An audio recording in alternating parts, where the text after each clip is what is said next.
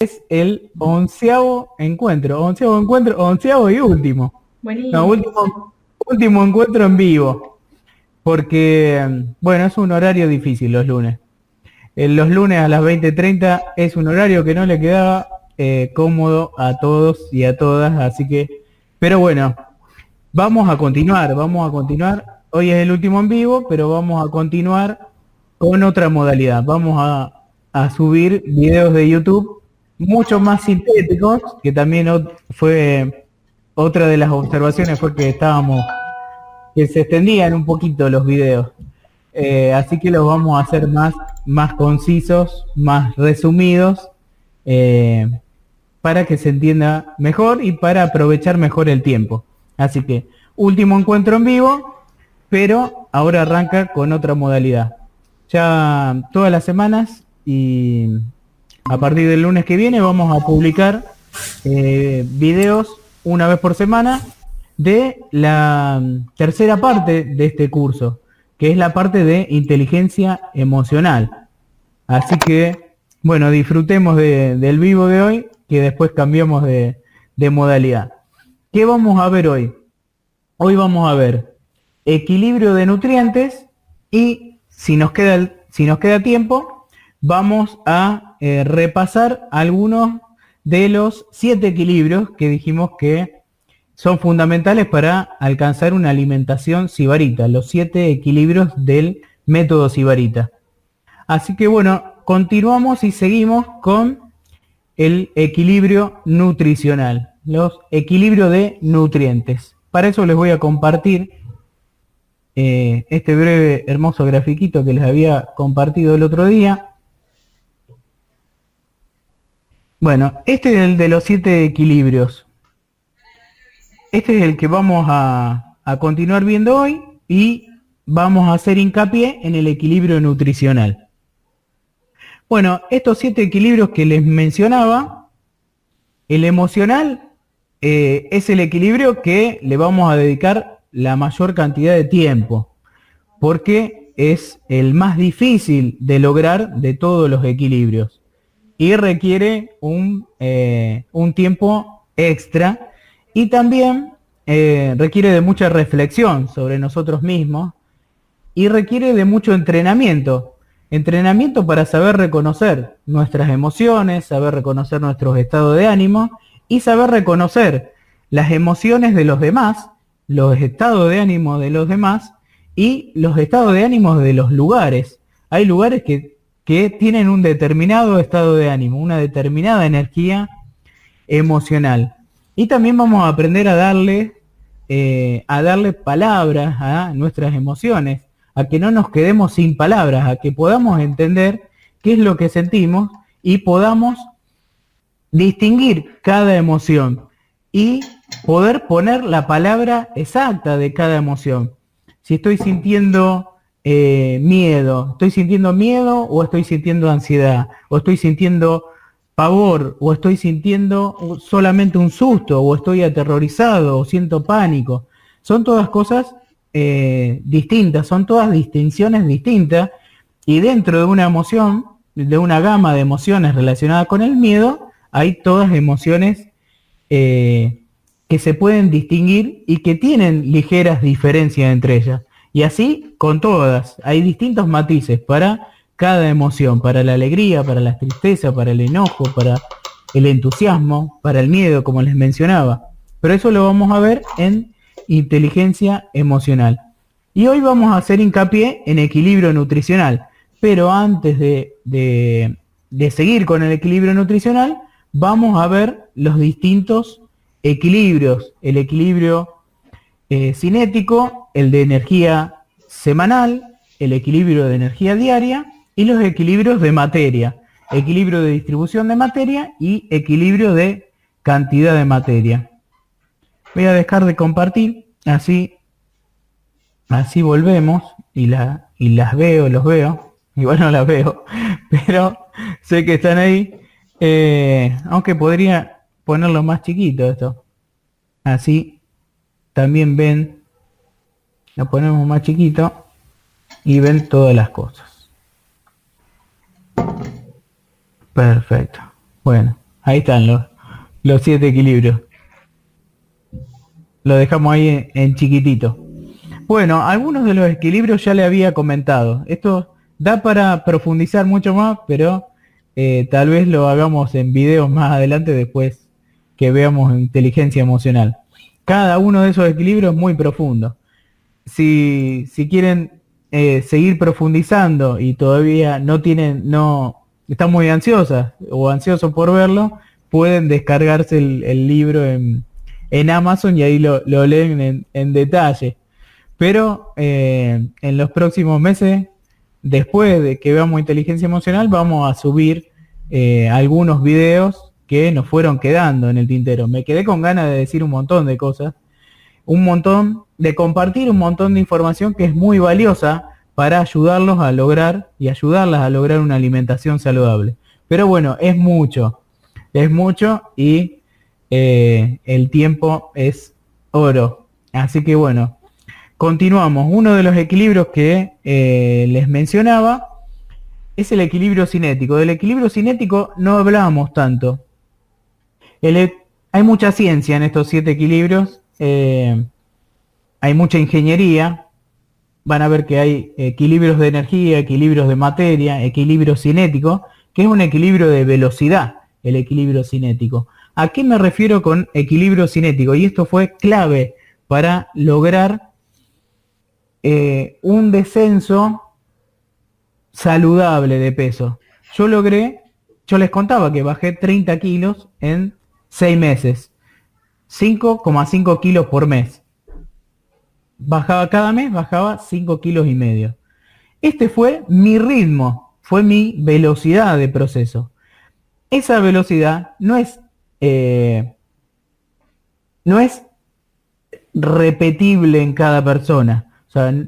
Eh, cada persona, cada organismo, cada ser humano tiene un ritmo de descenso óptimo que es eh, particular de esa persona. Eh, no todos van a bajar 5 kilos, no todos necesitan bajar 5 kilos por mes, algunos van a bajar 3, otros 2, otros 6, otros pueden bajar 7. Lo importante del equilibrio cinético es que cada uno, cada una, encuentre la velocidad óptima de descenso. Algunos tienen que bajar solamente 3 kilos en total, o 5 kilos, o, 2 kilos que están molestando eh, en su cuerpo y que hace que no se sientan bien. Eh, lo importante del, descenso, sí, usted mi amiga, eh, lo importante del, del, de este equilibrio, el equilibrio cinético, cinético viene de kinema, de kinema es velocidad.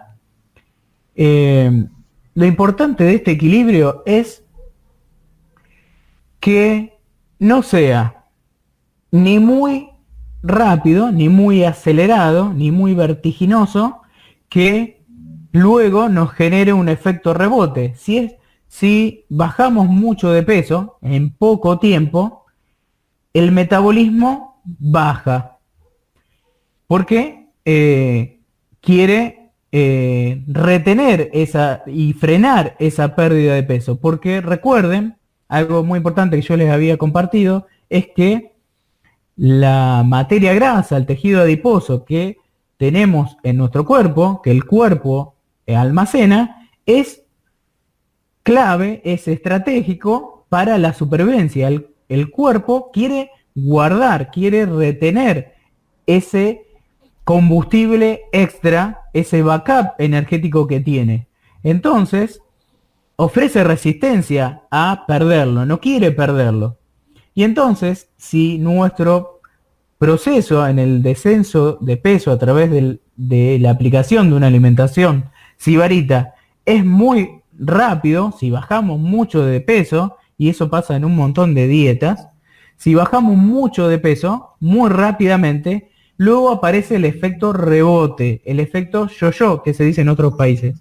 En Colombia, Venezuela, Paraguay, los españoles lo conocen como el efecto yo-yo, que bajé y después subí bajo y subo y subo más de lo que había bajado. Bueno, clave para que no nos pase el efecto yo-yo o el efecto rebote y que después ganemos más kilos que los que bajamos, es lograr el equilibrio cinético. lograr una velocidad que no sea una locura, que no sobrepase nuestra eh, velocidad saludable de descenso. Y por el otro lado, tampoco tiene que ser demasiado baja. Si es demasiado baja, y si no, no tenemos resultados, si vemos que no bajamos de peso, si vemos que no mejora nuestra vitalidad, si vemos que no nos sentimos mejor, porque estamos aplicando muy lentamente este proceso de transformación personal, va a sobrevenir o puede sobrevenir la frustración, el desaliento, el desánimo. Che, no bajé nada, implementé esto, esto y esto y no bajé nada. Bueno, si ese, la aplicación de el método de Sibarita y, de tener una alimentación saludable, progresivamente una alimentación saludable, no lo hacemos con cierta contundencia y lo hacemos muy livianamente, nos vamos a desanimar. Entonces hay que encontrar el equilibrio, justamente el equilibrio cinético, el equilibrio de velocidad, nuestra velocidad de cambio de hábitos, nuestra velocidad en el descenso de peso, nuestra velocidad en el incremento de nuestra vitalidad no tiene que ser ni, ni muy ni excesivamente alto, porque nos va a causar efecto rebote, ni excesivamente bajo, porque nos va a desanimar y vamos a terminar tirando la toalla. Vamos a terminar abandonando este importante proceso de transformación que nos propusimos al comienzo de este taller. Otro factor muy importante que tenemos que considerar en el equilibrio cinético es la paciencia. La, paciencia eh, es una invitación a abrazar la paciencia y a trabajar la paciencia y a abandonar la esperanza de los resultados inmediatos, del, del ya, del llame ya, del ahora, el instantáneo, lo quiero ahora. Ese, eso que tanto nos han acostumbrado eh, y nos acostumbra este sistema que nos rige, que rige nuestra economía y nuestra vida, hoy que todos los queremos inmediatamente. Bueno, los procesos fisiológicos, los procesos de transformación personal, eh, hay que darles tiempo, son justamente un proceso, un proceso, no es algo instantáneo que se da de la noche a la mañana. Eh, y también es muy importante recordar eh, en este equilibrio, en el equilibrio cinético y, en esta fortaleza, perseverancia y paciencia que tenemos que trabajar, es recordar el día de, recordar eh, todo lo que trabajamos para tomar conciencia plena, para tomar la decisión definitiva. ¿Por qué queremos mejorar nuestra alimentación? ¿Por qué queremos mejorar nuestra calidad de vida? ¿Por qué queremos mejorar nuestro cuerpo? Y llenarnos de esa fortaleza y con esa fortaleza del día de acompañada de la paciencia del equilibrio cinético, nos va a eh, ayudar a llevar este proceso con calma, con serenidad, pero sin perder un ritmo. Hay que lograr un ritmo. Que si no entramos en un ritmo, en una sintonía de progreso, de mejora, de beneficio, de transformación, vamos a terminar abandonando esto tan importante que es eh, la transformación de nuestra vida, la transformación de nuestra alimentación y la transformación de nuestro cuerpo, tan importante y tan valioso para la vida, para nuestra vida y para nuestra felicidad. Eh, otro dato importante es, seamos sibaritas en lograr el equilibrio cinético y seamos sibaritas en disfrutar este proceso. Disfrutamos este proceso de cambio. Dejemos fastidios de lado, dejemos frustración de lado y dejemos, eh, dejemos enojos también de lado. Seamos sibaritas, disfrutemos de este proceso, felicitémonos ante, cada pequeño logro, estimulémonos, seamos los eh, barra bravas de nuestra vida, seamos barra bravas con nosotros mismos, seamos hinchas de nosotros mismos, seamos alentadoras, alentadores de nosotros mismos. Alentémonos para que sigamos por esta senda, para que sigamos por este camino de transformación personal. Que no es sencillo, tiene un montón de obstáculos, tiene un montón de dificultades. Pero cuando entran en la sintonía, cuando entramos en esa sintonía de transformar nuestra alimentación, de transformar nuestra vida, de incorporar cada vez más hábitos saludables, eh, la sensación es única, es maravillosa y eh, es, tremendamente beneficiosa para nuestra vida.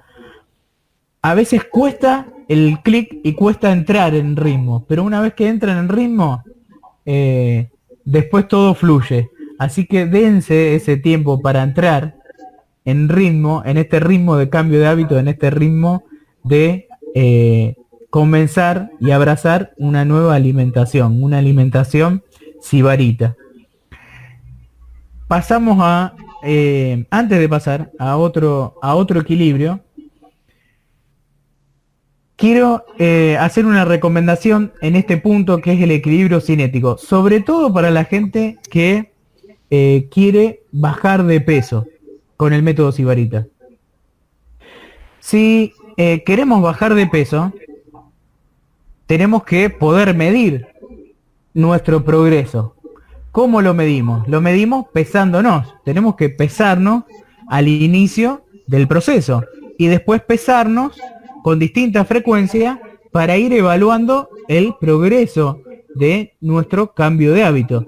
Bueno, además de pesarnos, también tenemos que recurrir a análisis clínicos, a algún médico de cabecera, algún médico clínico, eh, ahora que está eh, mermando esta pandemia, en, por lo menos en nuestra ciudad y en distintas partes del mundo, hay eh, más espacio para acudir a un médico y realizarnos análisis clínicos para estar seguras, para estar seguros de cómo estamos, cómo estamos hormonalmente, cómo estamos nutricionalmente, si tenemos alguna carencia, si tenemos alguna falta y si estamos óptimos, eh, seguir por ese sendero, pero seguir con controles periódicos, porque lo que no se puede, lo que no se mide, no se puede controlar. Y si no se puede controlar y no se puede medir, no se puede mejorar.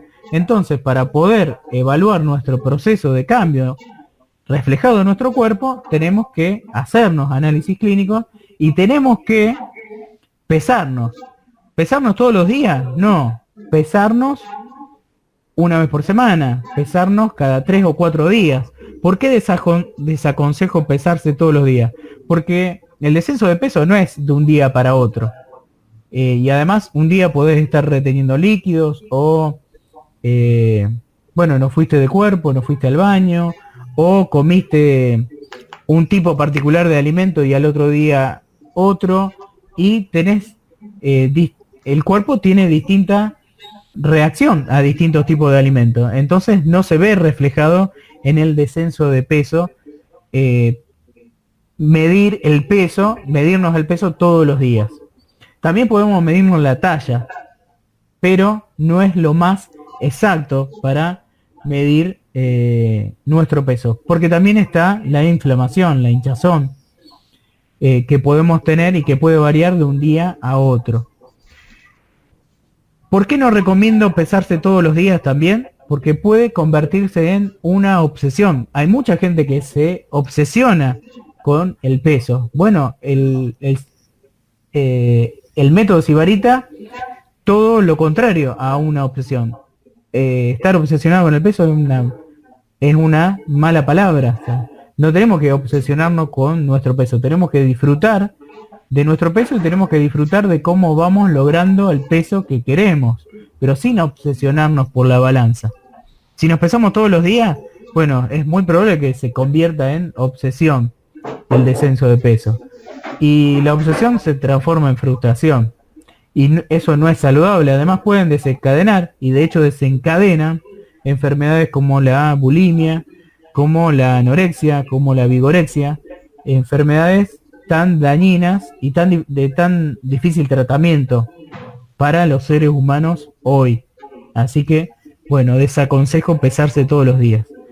Eh, la recomendable es una vez por semana o cada tres días, cada cuatro días, para poder medir realmente la evolución de nuestro proceso de, cambio. Em, pasamos a otro equilibrio.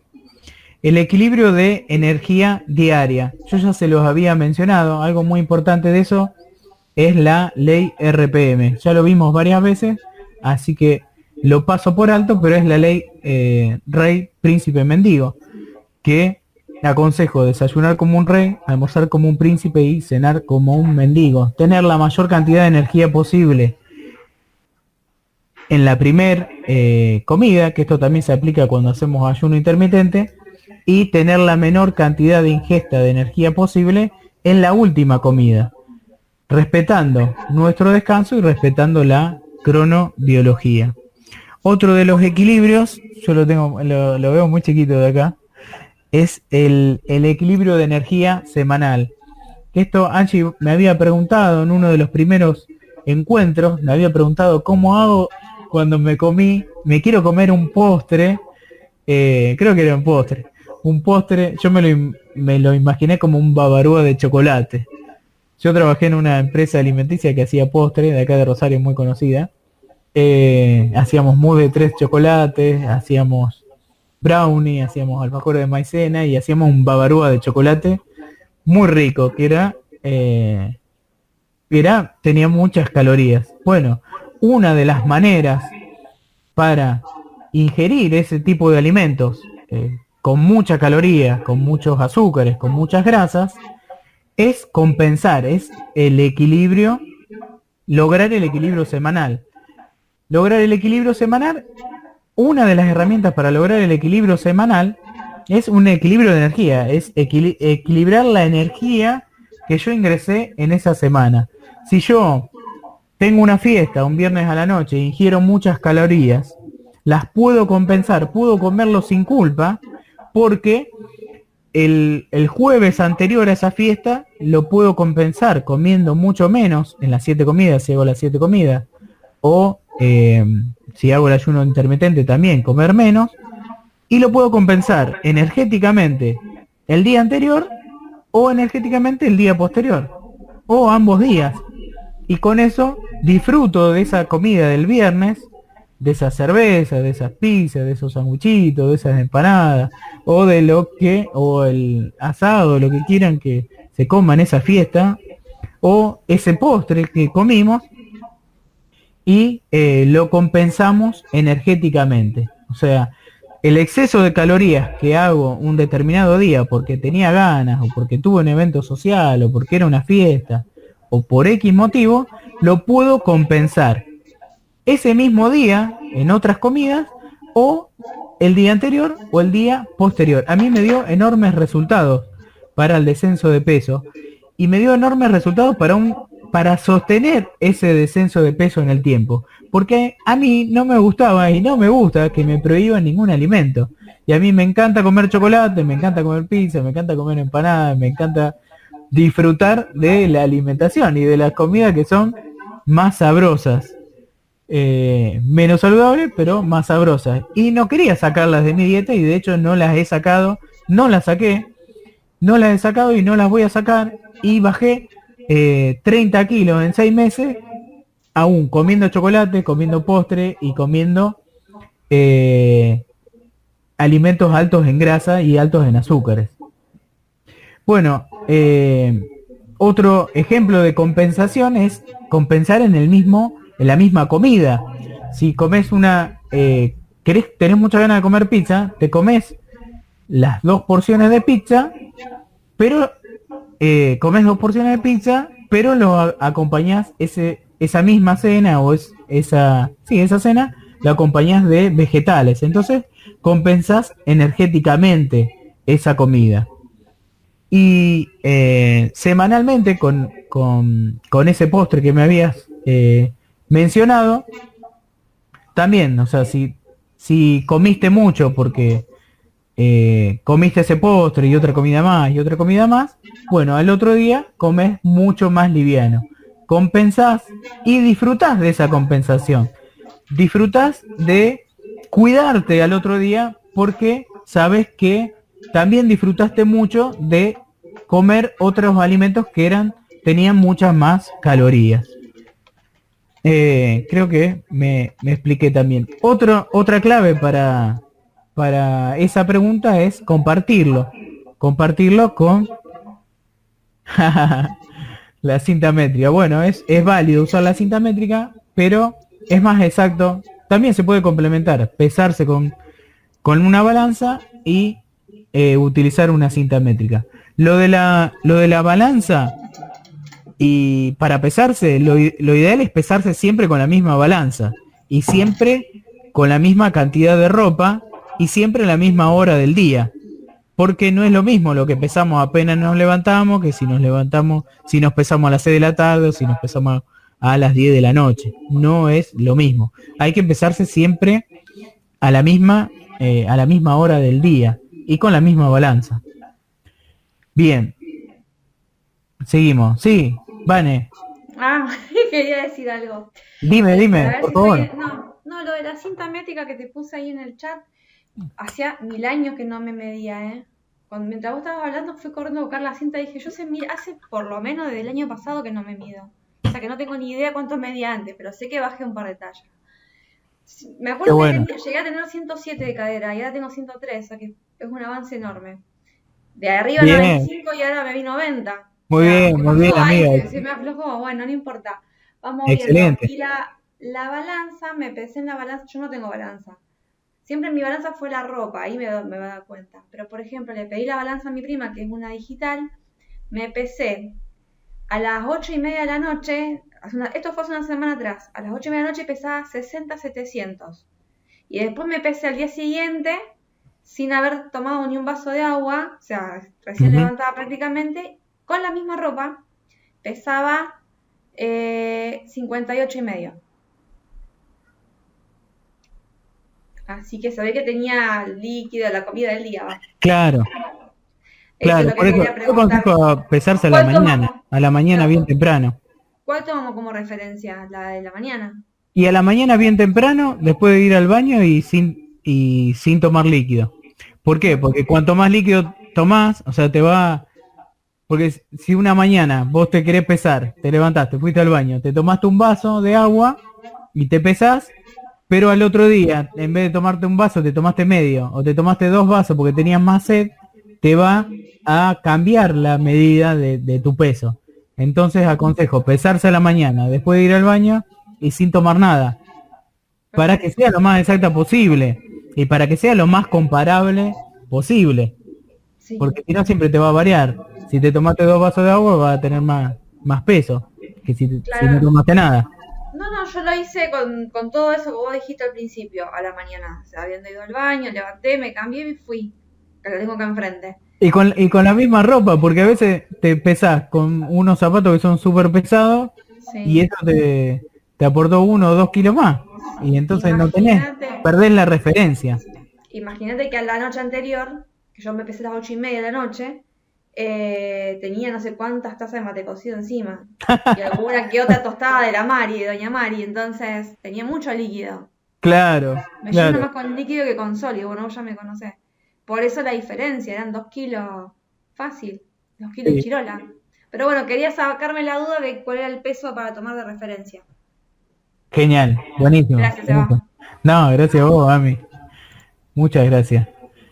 Eh, ahí lo pongo un ratito grande y después lo, hacemos chiquito otra vez.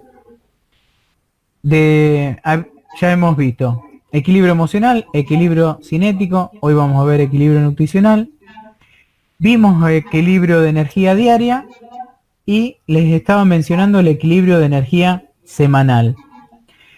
Eh, ya hablamos de compensación. Otro punto muy importante es, lo vamos a dejar en chiquito, es la compensación y el, y el sacrificio. Vieron que eh, el sacrificio a veces es una... Ahí tiene dos connotaciones, una, una connotación negativa y tiene una connotación positiva. Eh, a veces hay como un rechazo, oh, tengo que hacer un sacrificio y entonces no, no lo quiero hacer.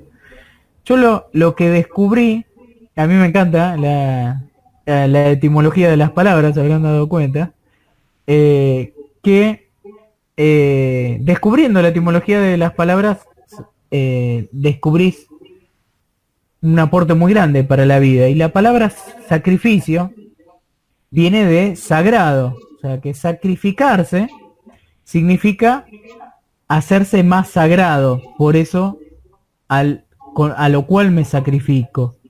Bueno, y mm, las invito, los invito a que piensen eh, y que utilicen positivamente este concepto de sacrificio y eh, para qué se quieren sacrificar, para qué se quieren sacralizar, para qué se quieren hacer más sagrado o qué quieren hacer más, sagrado.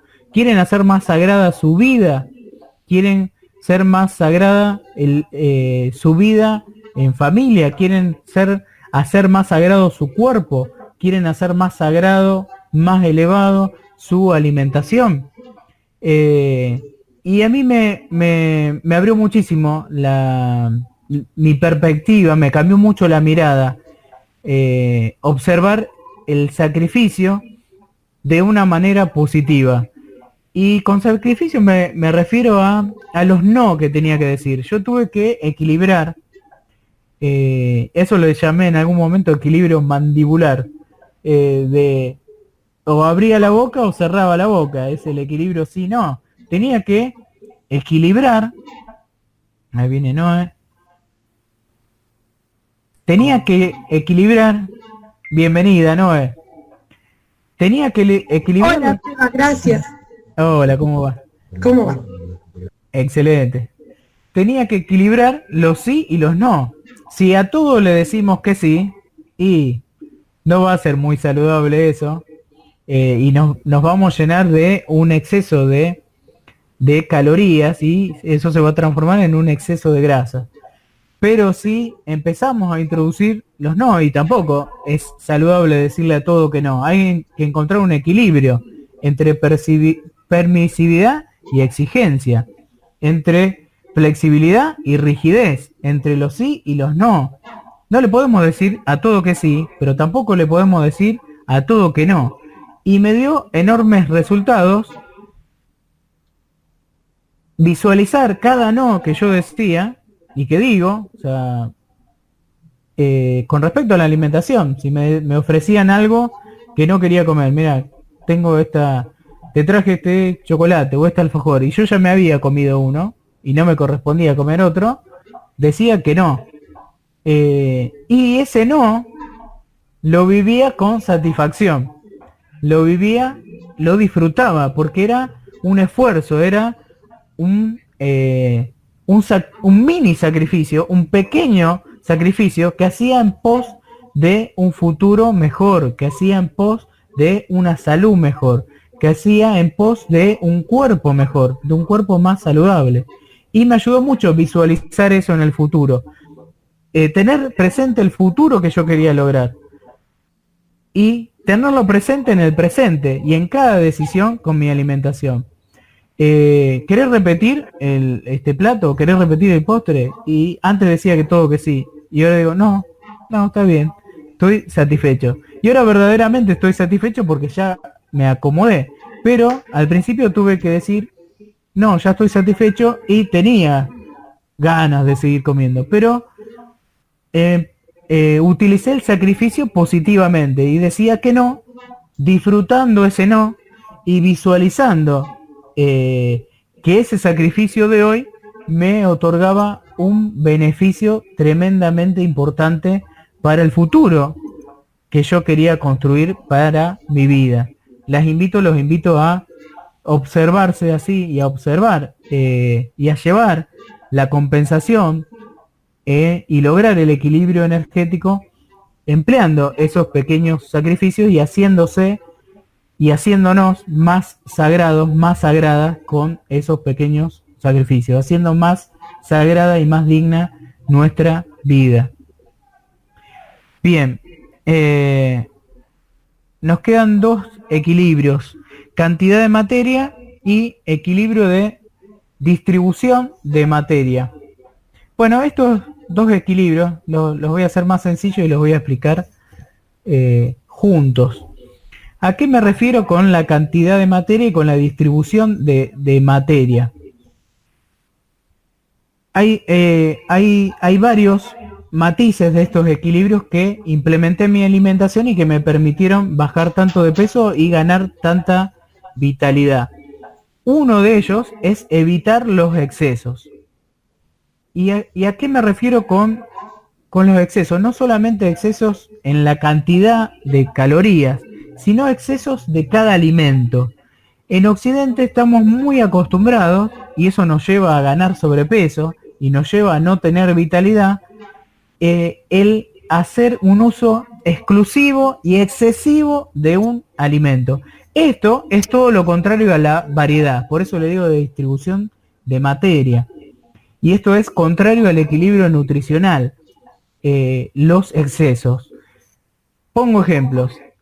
Eh, y acá en Argentina sobre todo, estamos muy acostumbrados a comer pan. Comemos pan en todas las comidas, cada vez menos, ¿no?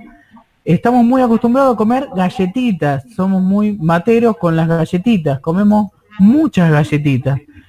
Fuimos, ahora, hoy, hoy, exactamente hoy, no sé, pero el, hasta el año pasado, o hasta el 2000, sí, 2018, 2019, éramos el país, el primer país del mundo en consumo per cápita de galletitas por habitante, somos el país que más galletitas consume en el mundo.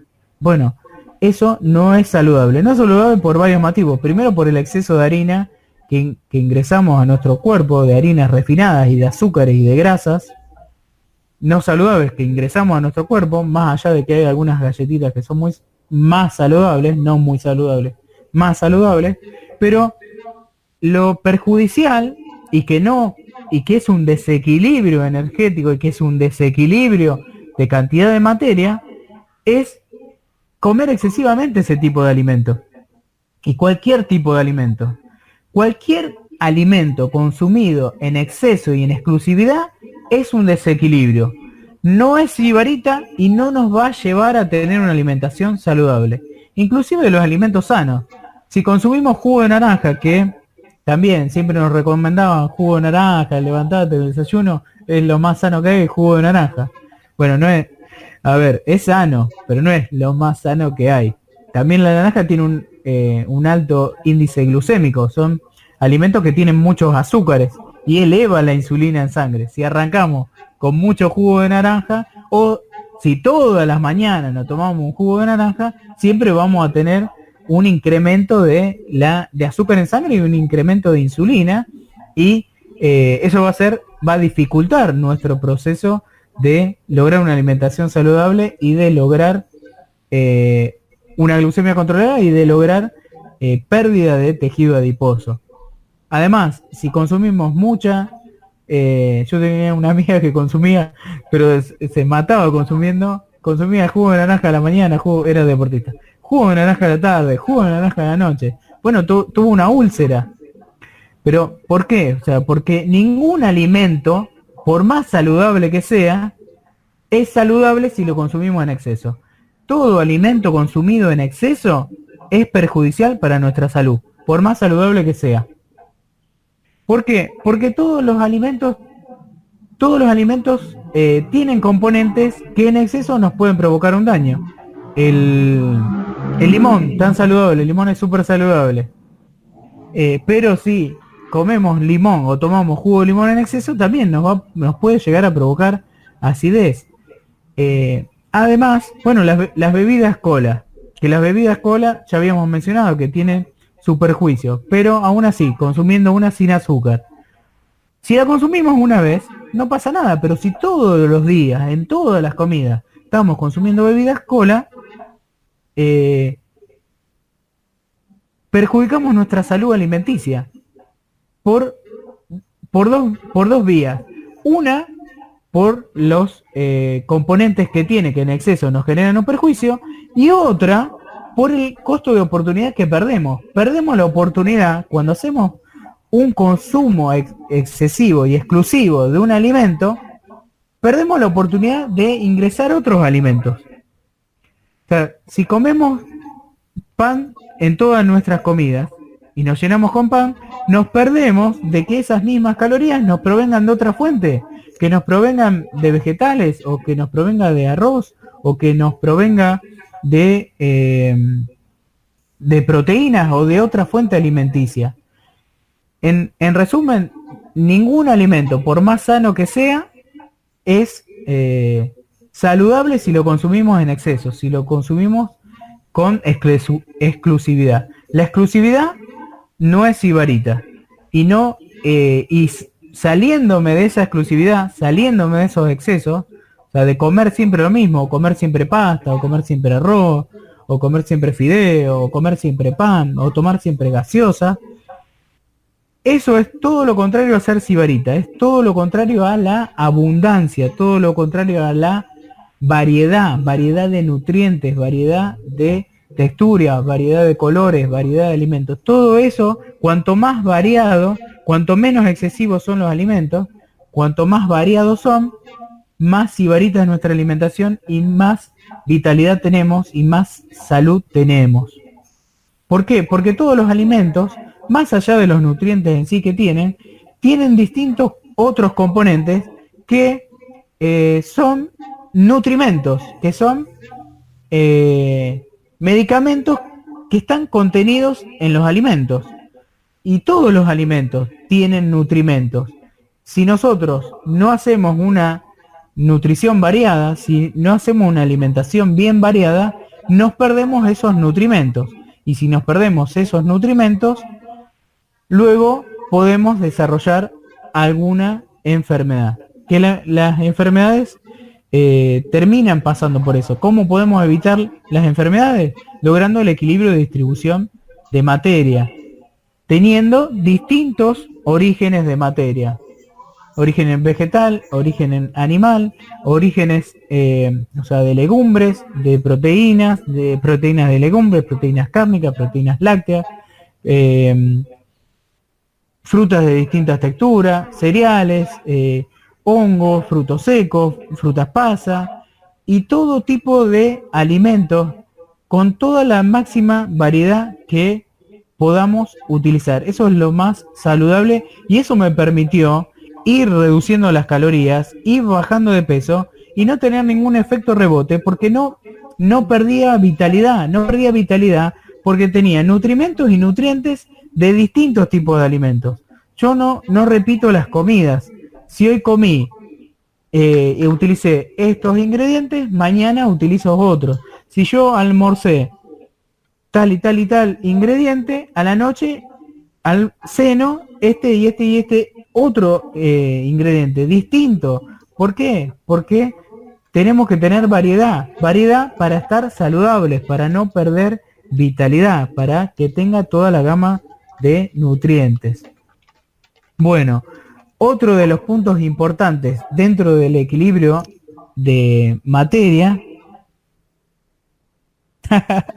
Buenísimo, sí, hay que, incorporar semillas. Lo mismo con los con los té. Hay tanta variedad de té que no nos podemos centrar en la exclusividad de el, café. El café es resaludable el café, pero si tomamos café a la mañana, tomamos café a la tarde, tomamos café a la noche, tomamos todo el día café, que es un mal muy común en algunos países, eh, sobre todo en Estados Unidos, eh, hay adicción al café y a la cafeína. Bueno, eso genera un montón de trastornos en nuestra salud. O sea, ¿necesitamos cafeína? ¿Necesitamos estimulantes? Bueno, tenemos otros estimulantes. Está el té, está el mate cocido, está el guaraná, está el té verde que tiene cafeína, está el té rojo que tiene cafeína, está el mate cocido que tiene cafeína, está el mate que tiene cafeína. Tienen teína, tienen mateína. Tienen, eh, bueno, el chocolate también es estimulante, el chocolate también tiene, eh, tiene sustancias que nos revitalizan, que nos, eh, que nos estimulan, que nos levantan. El ginseng también nos levanta.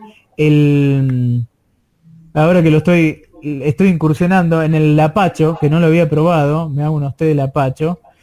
Eh, también es un poderoso eh, estimulador. La maca, la maca de origen peruano, viene de un tubérculo. En, las dietéticas hay polvo, vienen en polvo, vienen en té. Eh, hay una diversidad enorme de nutrientes, enorme de alimentos que podemos conseguir hoy, están al alcance de nuestra mano.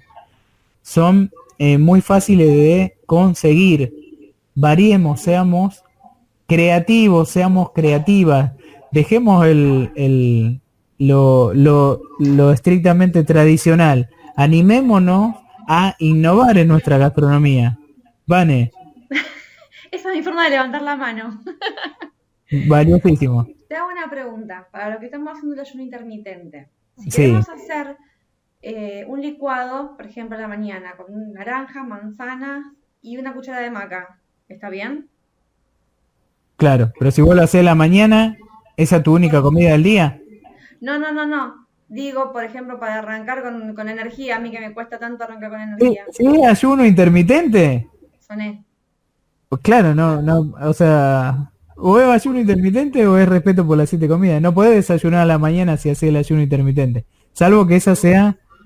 El, ayuno intermitente es estar de 12, de 12 a 23 horas eh, sin comer. Podés estar 12 horas sin comer, podés estar 16 horas sin comer o puede estar 23 horas sin comer.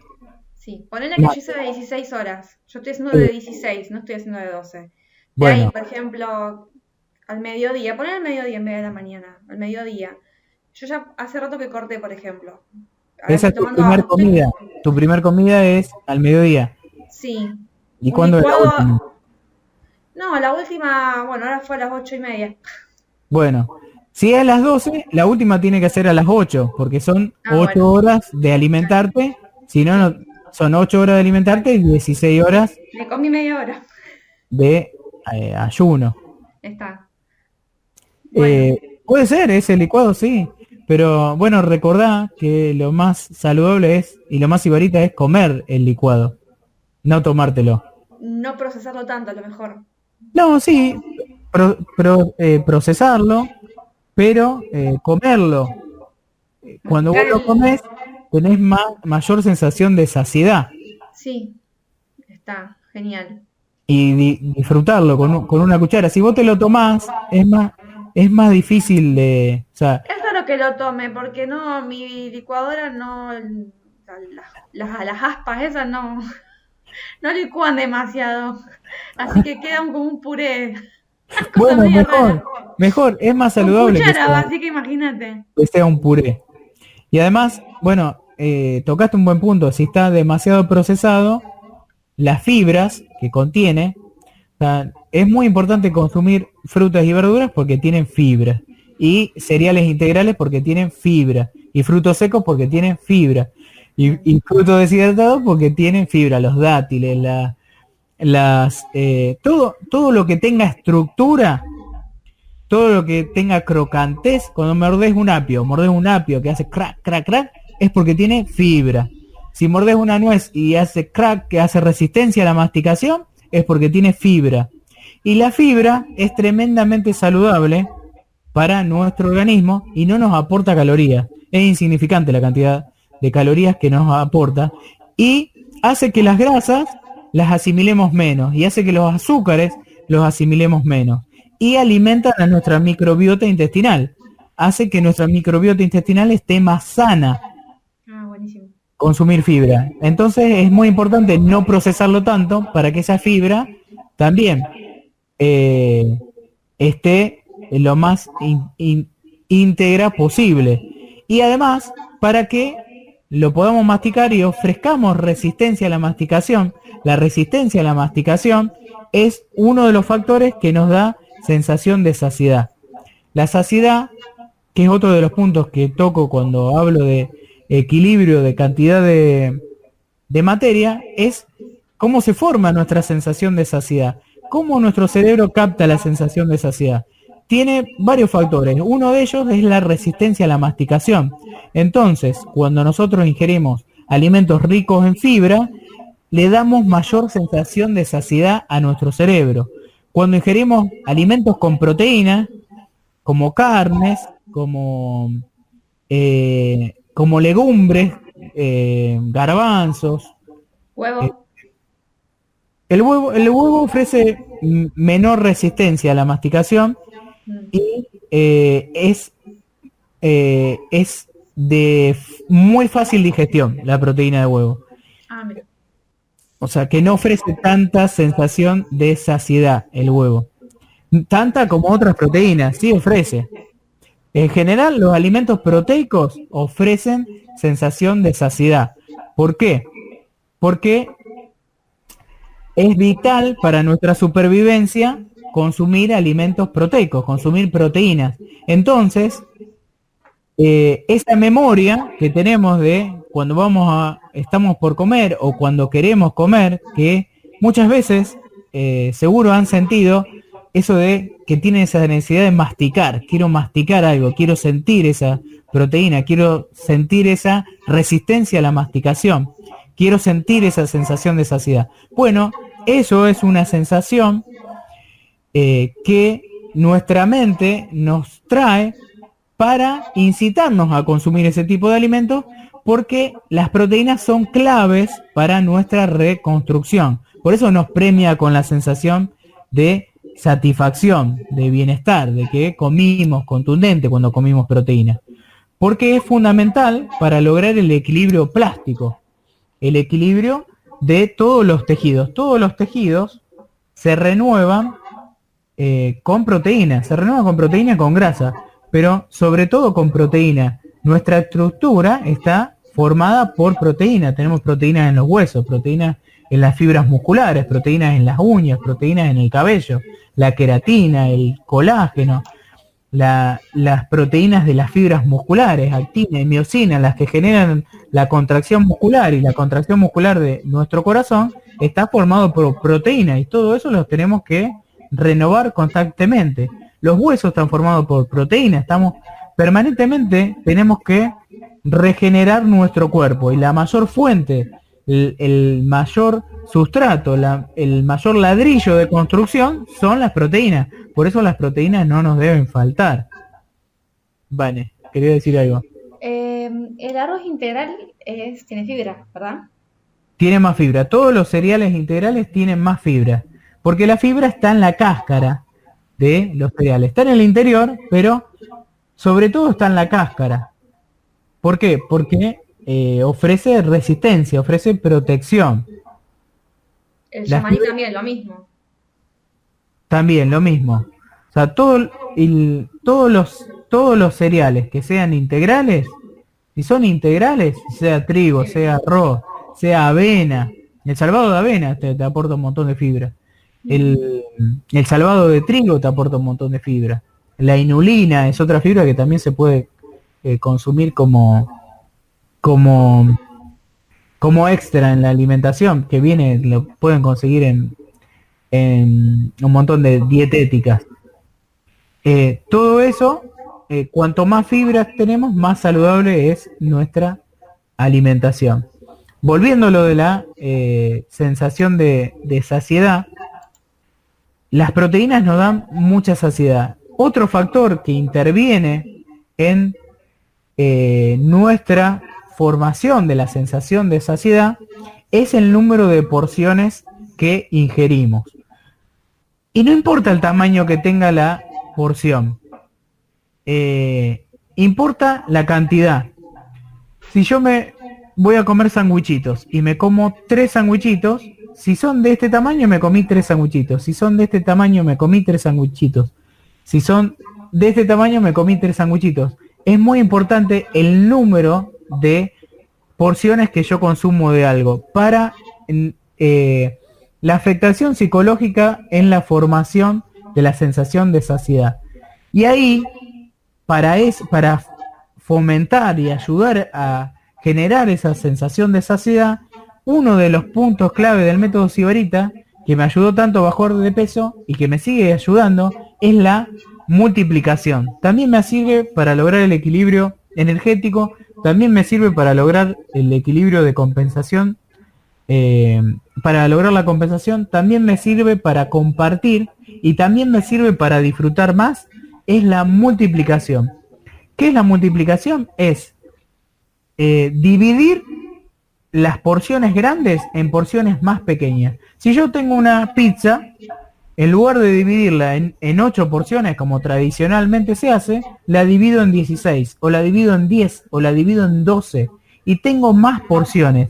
Si yo compro compro eh, seis sándwiches de miga, seis sándwiches así, de distintos sabores, y yo en lugar de comerme ese sándwich, lo corto por tres, yo puedo comer de distintos sándwiches, de hecho puedo comer seis tipos distintos de sándwiches, y, che, me comí seis, seis sándwiches, pero en realidad del tamaño original fueron dos de esos sándwiches. Y si hubiera comido esos dos sándwiches grandes, hubiera tenido los nutrientes de los ingredientes de esos dos sándwiches. Pero yo como practiqué la multiplicación y a cada sándwich lo corté en tres, comí los ingredientes de los seis sándwiches y así con cualquier preparación. Y tuve las calorías de dos sándwiches. Y eso, eh, logré equilibrio energético, logré aumentar la sensación de saciedad y logré eh, equilibrio de nutrientes. Incorporé muchos más nutrientes con menos calorías. Y además lo disfruté más. Y no me quedé con las ganas de probar otros sanguchitos. Por eso es clave el tamaño de las porciones. Reducir el tamaño de las porciones. Esto también aplica a un postre, a una torta, a una tarta. En lugar de comerme una porción enorme así de verdura, me como eh, un tercio de verdura, un tercio de zapallito, un tercio de tarta de jamón y queso, y tengo los nutrientes de tres tartas en la medida de lo posible, ¿no? En la medida en que lo podamos hacer. Pero si no tengo tartas y en lugar de comerme esa porción de tarta enorme, me como la mitad. Y en lugar de comer esa parte de, de, eh, eh, de ingerir los nutrientes de esa otra mitad, ingiero otros nutrientes. Ingiero ensalada de zanahoria o ingiero eh, una ensalada de, papa, huevo y arvejas. Y incorporé las mismas calorías, pero multipliqué los nutrientes, multipliqué las porciones, reduje los tamaños y tengo más satisfacción. Vale. Ah, yo estaba levantando la mano. No, ¿sabes que me estaba acordando mientras vos hablabas del tema de multiplicar la comida y todo eso? Hace unos cuantos varios años atrás, pero casi siete años atrás, en Córdoba, habíamos ido al Parque de los Artesanos, algo así, en Villa Jardino, hay un lugar que se llama El Bosque, que es como una casa de té y torta y esas cosas. Y por ejemplo, vos podías elegir la porción de torta de chocolate o, digamos, vos querías, no sé, ponerle, probar la torta de chocolate y, un cheesecake. Entonces te daban, era una porción, pero te cortaban la mitad del pedacito de una porción de una y la mitad del pedacito de la porción de otra. Entonces vos te dabas el lujo de probar dos sabores que pertenecían a una porción completa. Eso es re sibarita. Eso es re Siete años atrás estoy hablando. Eso es súper sibarita porque consumís menos energía y tenés más satisfacción y tenés más nutrientes. Porque otro factor que nos brinda sensación de saciedad es justamente la variedad. Si yo probé distintas cosas, pero probé poquito de distintas cosas, probé esta torta, probé esta torta, probé esta otra, tengo mayor sensación de saciedad y no me quedo con esa gana. Ah, me quedé con la gana de probar aquella torta. Uh, hubiera querido probar aquella torta. Qué lástima que no la probé. Bueno, eso, esa sensación, te quita sensación de saciedad. Te quedas como con un vacío porque no hiciste eso que vos querías hacer, ¿no? Le brindaste esa satisfacción a tu organismo. Por eso es tan importante reducir los tamaños por eso es tan importante multiplicar. Si tengo una porción, la convierto en tres. Si tengo eh, ocho porciones, la convierto en 16. Y así con todo, hasta con una barrita de cereal. Eh, también es muy útil para luego ayudar a compartir, a compartir con nosotros mismos en, el tiempo. La multiplicación. La multiplicación y la reducción de tamaños. Ahí, perdón que te interrumpa, que me hablaba de los sanguchitos. Mi papá, por ejemplo, le compra a una vecina, a una clienta, unos sándwiches eh, de miga que son enormes. Y trae jamón de queso, mejor de lechuga y tomate. Son enormes. Y nosotros es, pero es automático. Es sí o sí hay que partirlo. Porque una cosa que no te puede llevar todo ese sándwich a la boca. Entonces, como que lo cortás y a veces, a veces la cortas por la mitad y un poco más, te diría. Entonces es Genial. O lo si somos muchos, lo cortás en ese sándwich, lo cortás en cuatro y son como bocaditos y tenés la posibilidad de probar, te armas un sándwich completo de cuatro pedacitos.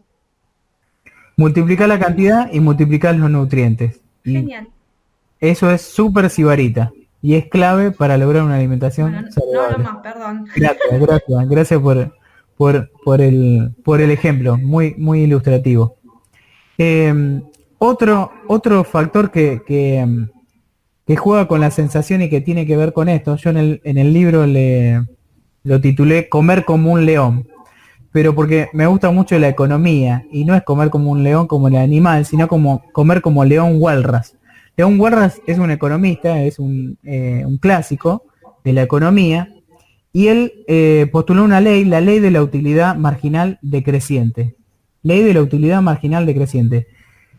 Que aplicada a los alimentos nos brinda mucha conciencia de qué es sibarita y qué no en nuestra forma de comer. Él, él- él lo aplicaba a la economía y cómo se iba perdiendo la utilidad a medida que iba pasando las unidades de... Él lo, lo llevaba a otros factores, yo lo llevo a la... yo lo llevo a la alimentación. Eh, hay un cuentito que si lo buscan en internet también está aplicado esto, que es el cuento de las 10 manzanas. Y mm, este hombre, que no me da el tiempo para contarlo acá, pero lo explico con, eh, aplicada la teoría del león, Walras, con- para comer como un león o como una leona, pero es como un león porque es este hombre, eh, aplicada a la alimentación, esta ley de la utilidad marginal decreciente, es muy fácil de ver. Sea, si yo tengo muchas ganas de comer, eh, me viene mucho el ejemplo de, la pizza. Pero bueno, lo vamos, a utilizar. Tengo, ustedes imagínense el alimento que puedan porcionar que sea su favorito. Y si yo, yo tengo mucho hambre, muchas ganas, y entonces voy a, voy a, voy a comer. Corto la primera porción. La primera porción, y me la como, la disfruto, tenía unas ganas enormes de disfrutarla, y la disfruté muchísimo. Pero, de acuerdo a esta ley, que se cumple en la alimentación, ahora cuando voy a comer la segunda, el beneficio, el placer, la utilidad marginal es decreciente. Tiene menos provecho para mí. Ya no es tan rica la segunda porción. La primera fue riquísima. Imagínense que es el mismo sabor. Vamos a hacer una pizza de mozzarella. Es el mismo sabor. O si es una torta, es la torta del mismo postre. Yo comí una porción, la torta de chocolate, riquísima. Tenía unas ganas terribles. De mousse de chocolate, qué rica. Con crema, con frutilla. bueno, tenía muchas ganas. Como la primera porción. Y ahora voy a comer la segunda porción. Y ya no, no la disfruto tanto. Y ahora quiero seguir comiendo, voy a comer la tercera porción. Y la disfruto menos. Bueno, esa es la ley de la utilidad marginal decreciente de León Walras. Bueno, aplicada a la alimentación y siendo sibarita, no tiene tanto sentido eh, repetir las porciones.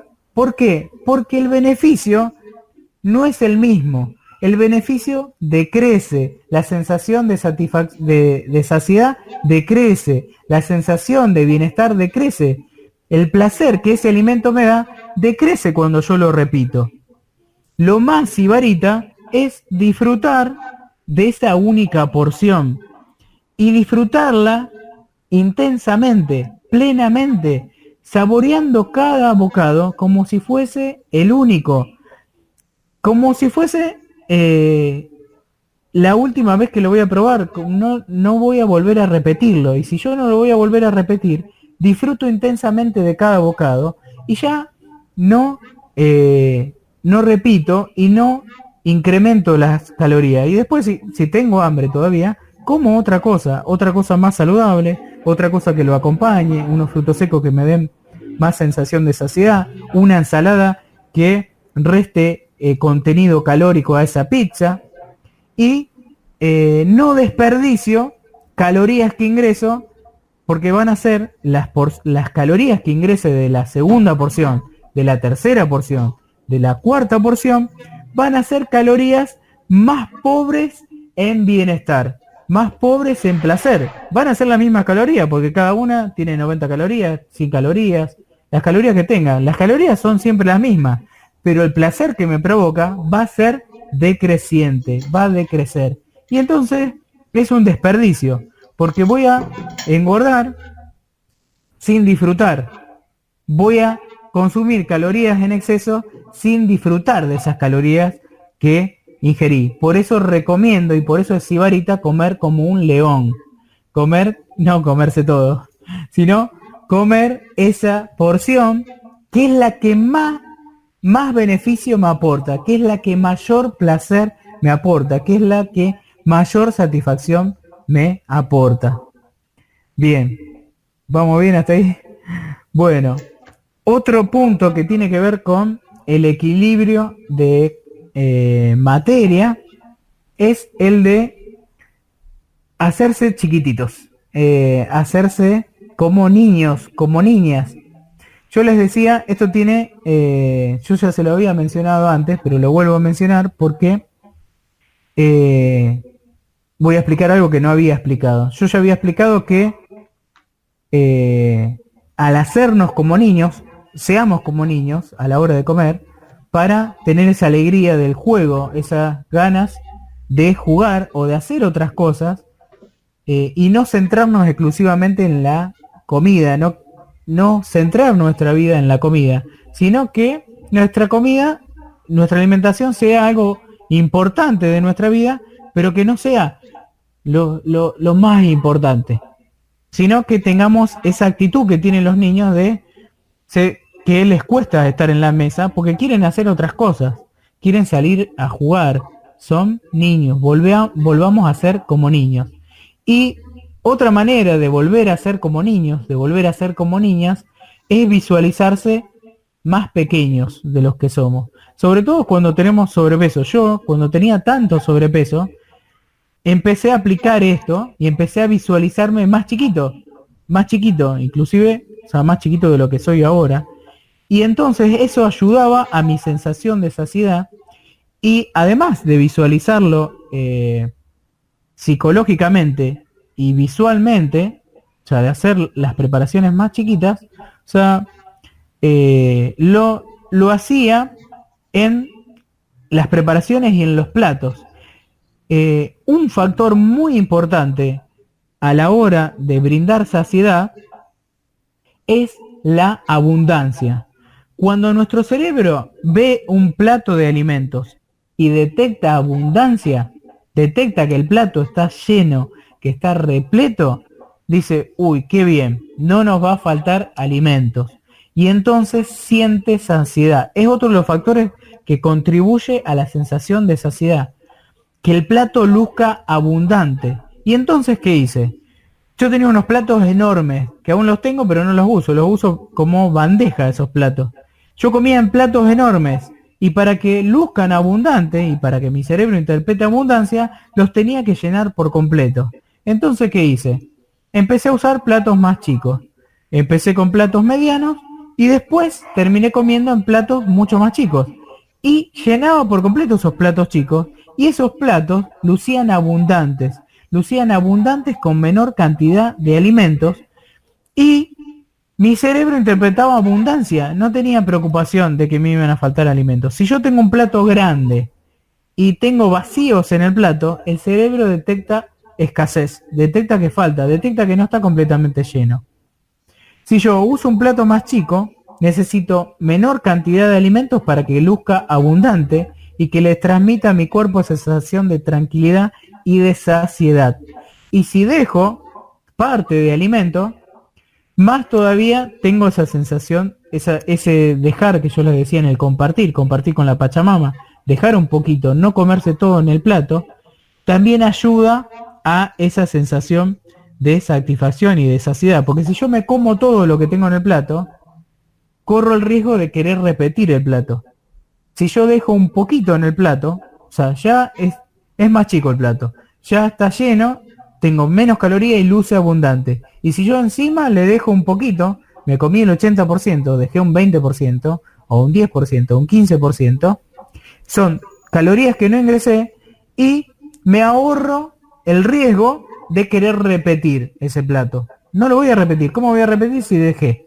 Ya, ya dejé la preparación, ya dejé de esa preparación. Sí puedo ir a comer una fruta, sí puedo ir a comer un postre, sí puedo comer algo más, pero no esa preparación, porque ya dejé parte en el plato. No tiene sentido que vaya a la fuente a repetir.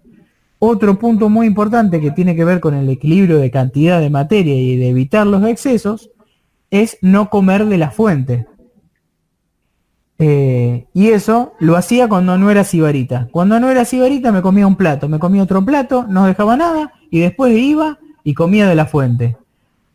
Iba a la olla cuando había hecho la preparación o iba a la fuente cuando ponía la fuente sobre la mesa. Bueno, no recomiendo poner la fuente sobre la mesa, eh, sino recomiendo servirse en el plato y ver todo lo que vamos a comer.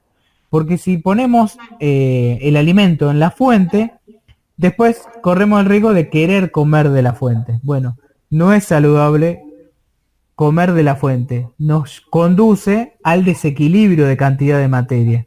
Nos conduce a comer eh, más alimento de lo que necesitamos y no participa de la formación de la sensación de saciedad. Cuando yo como de la fuente o cuando pico por ahí, cuando hago el picoteo, el famoso picoteo, no eh, contribuye a mi sensación de saciedad. ¿Cuándo contribuyo a la formación de mi sensación de saciedad? Cuando visualizo la preparación, cuando puedo visualizar el, plato. Por eso recomiendo hacer los platos más chiquitos, que luzcan bien abundante y no comer de la fuente, no poner la olla, no poner la fuente con la preparación entera. Bueno, creo que ahí abarcamos todo el equilibrio de eh, todos los siete equilibrios. Quedan algunas cosas, pero bueno, es inevitable que queden. Eh, estamos bien con el tiempo. Vamos a pasar al equilibrio de nutrientes, que nos había quedado pendiente para lograr saludablemente el respeto a las siete comidas y para lograr saludablemente el, a, los que practicamos y los que practican ayuno intermitente. ¿Alguna pregunta, alguna duda hasta acá?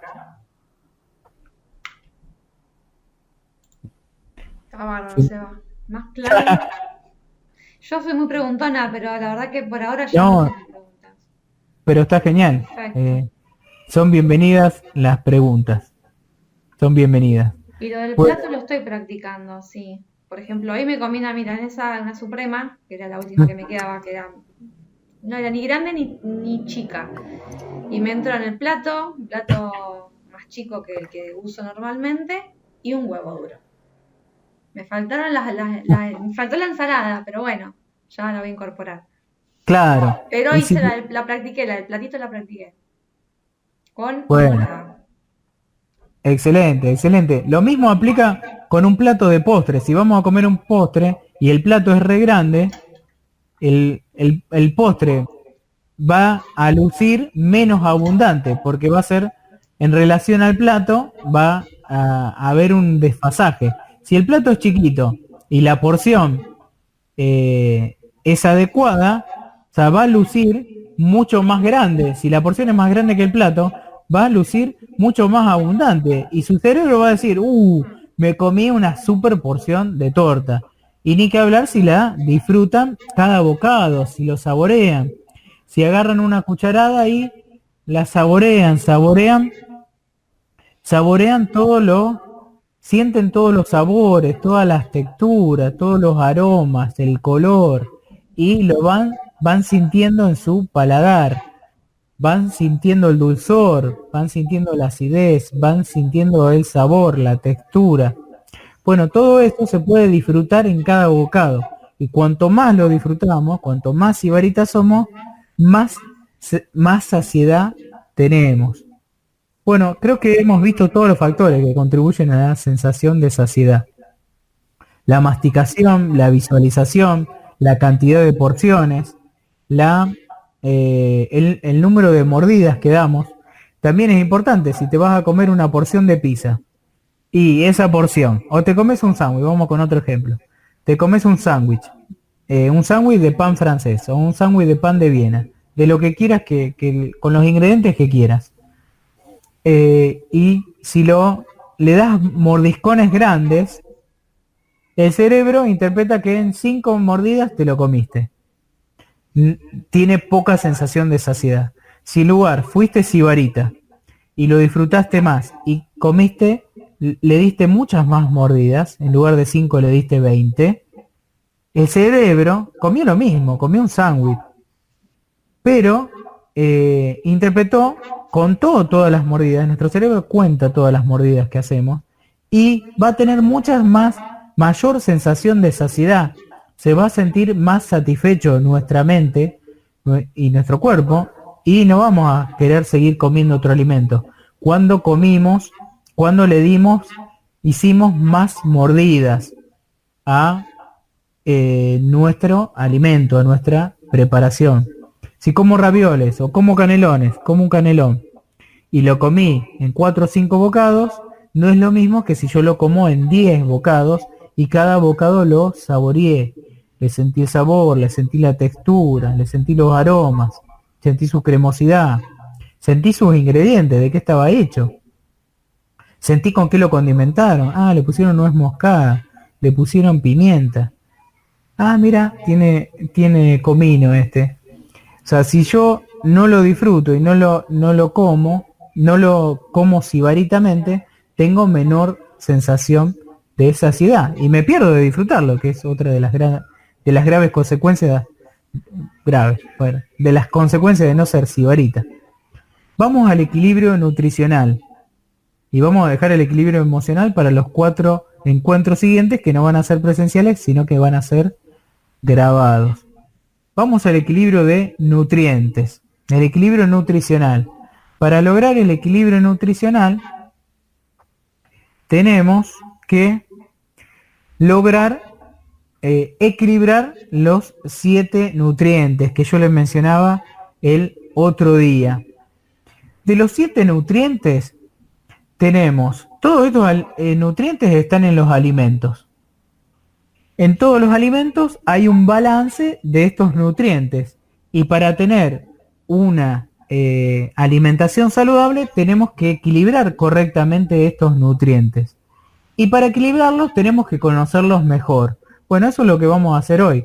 Vamos a conocer mejor cada uno de estos eh, nutrientes que forman parte de los alimentos. Bueno, hay dos grandes grupos de nutrientes.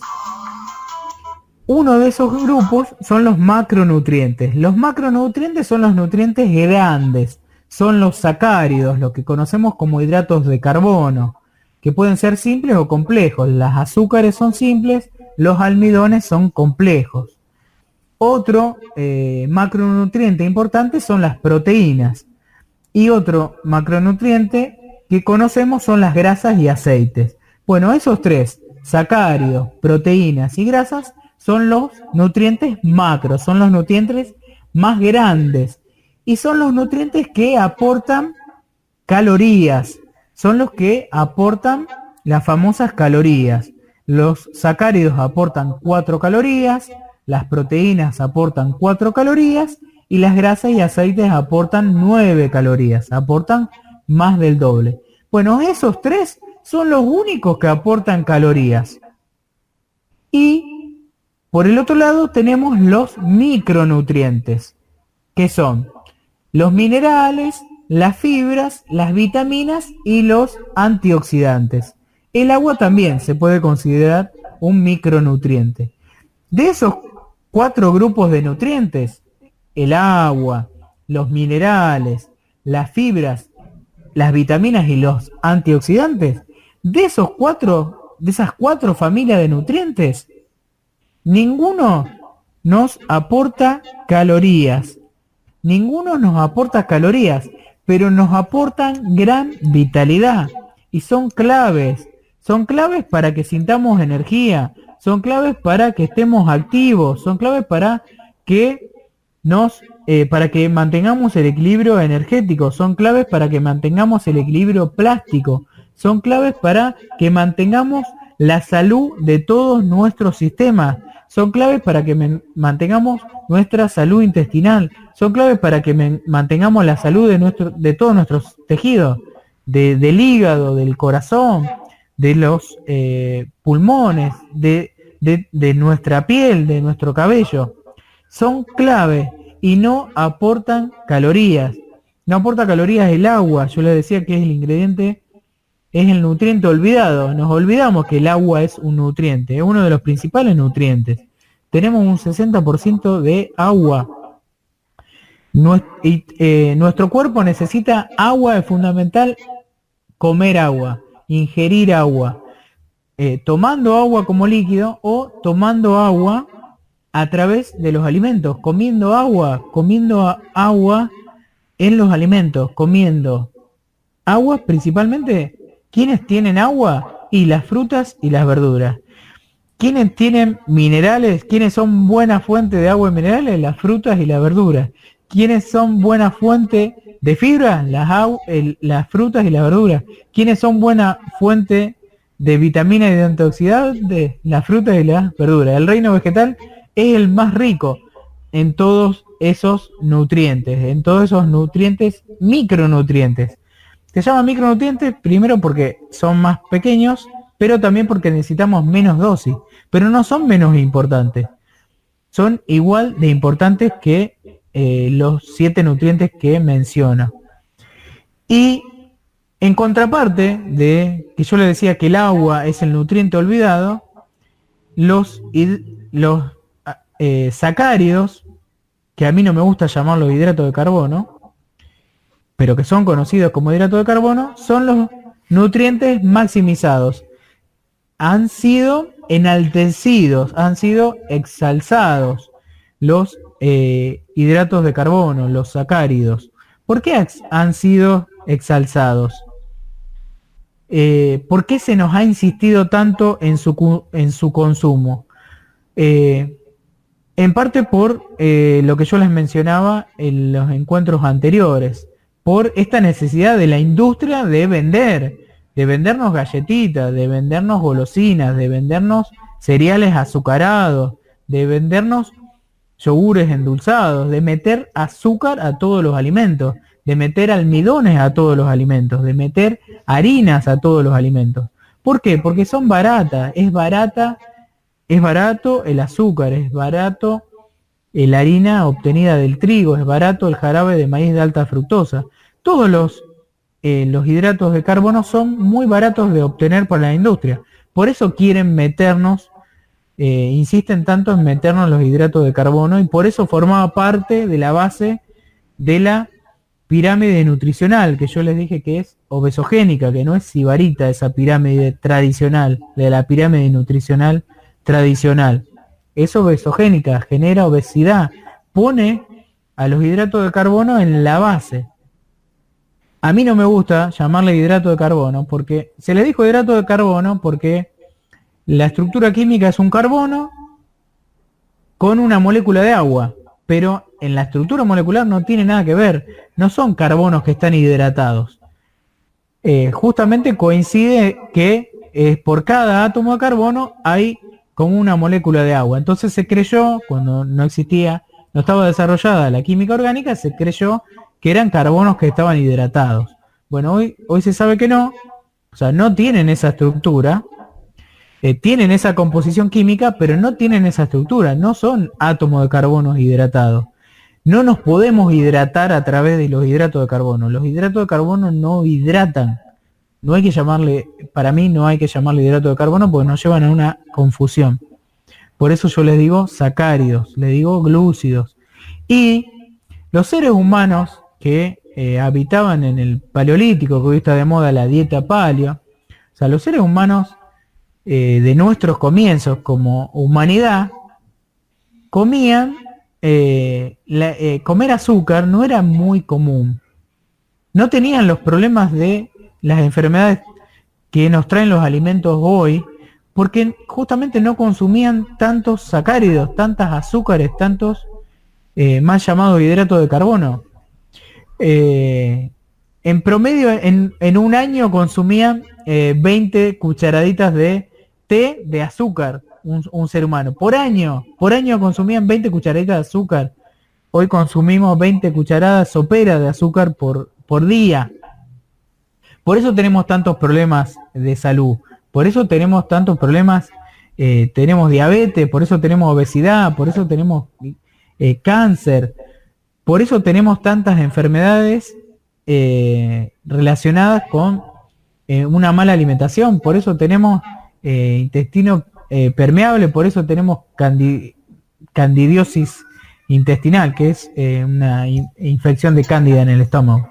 Que es, la cándida es una, es una levadura, es un hongo microscópico que se alimenta de azúcares simples. Por eso hay que reducir el consumo de azúcares simples y por eso hay que consumir el, el consumo de harinas refinadas, porque alimenta bacterias, también otro grupo de bacterias que son las firmicutes, que generan obesidad, firmicutes se escribe, y también alimenta a la cándida, que es un hongo que eh, no genera obesidad, que son los que nos generan adicción a las harinas, adicción a los hidratos de carbono, adicción a querer comer galletita, por eso comemos tanta galletita a, esa adicción a querer comer un bizcochito, esa, cuando tenés esa necesidad de querer comerte un bizcochito, una galletita, es porque estás colonizado con esas bacterias que te están eh, exigiendo, demandando eso.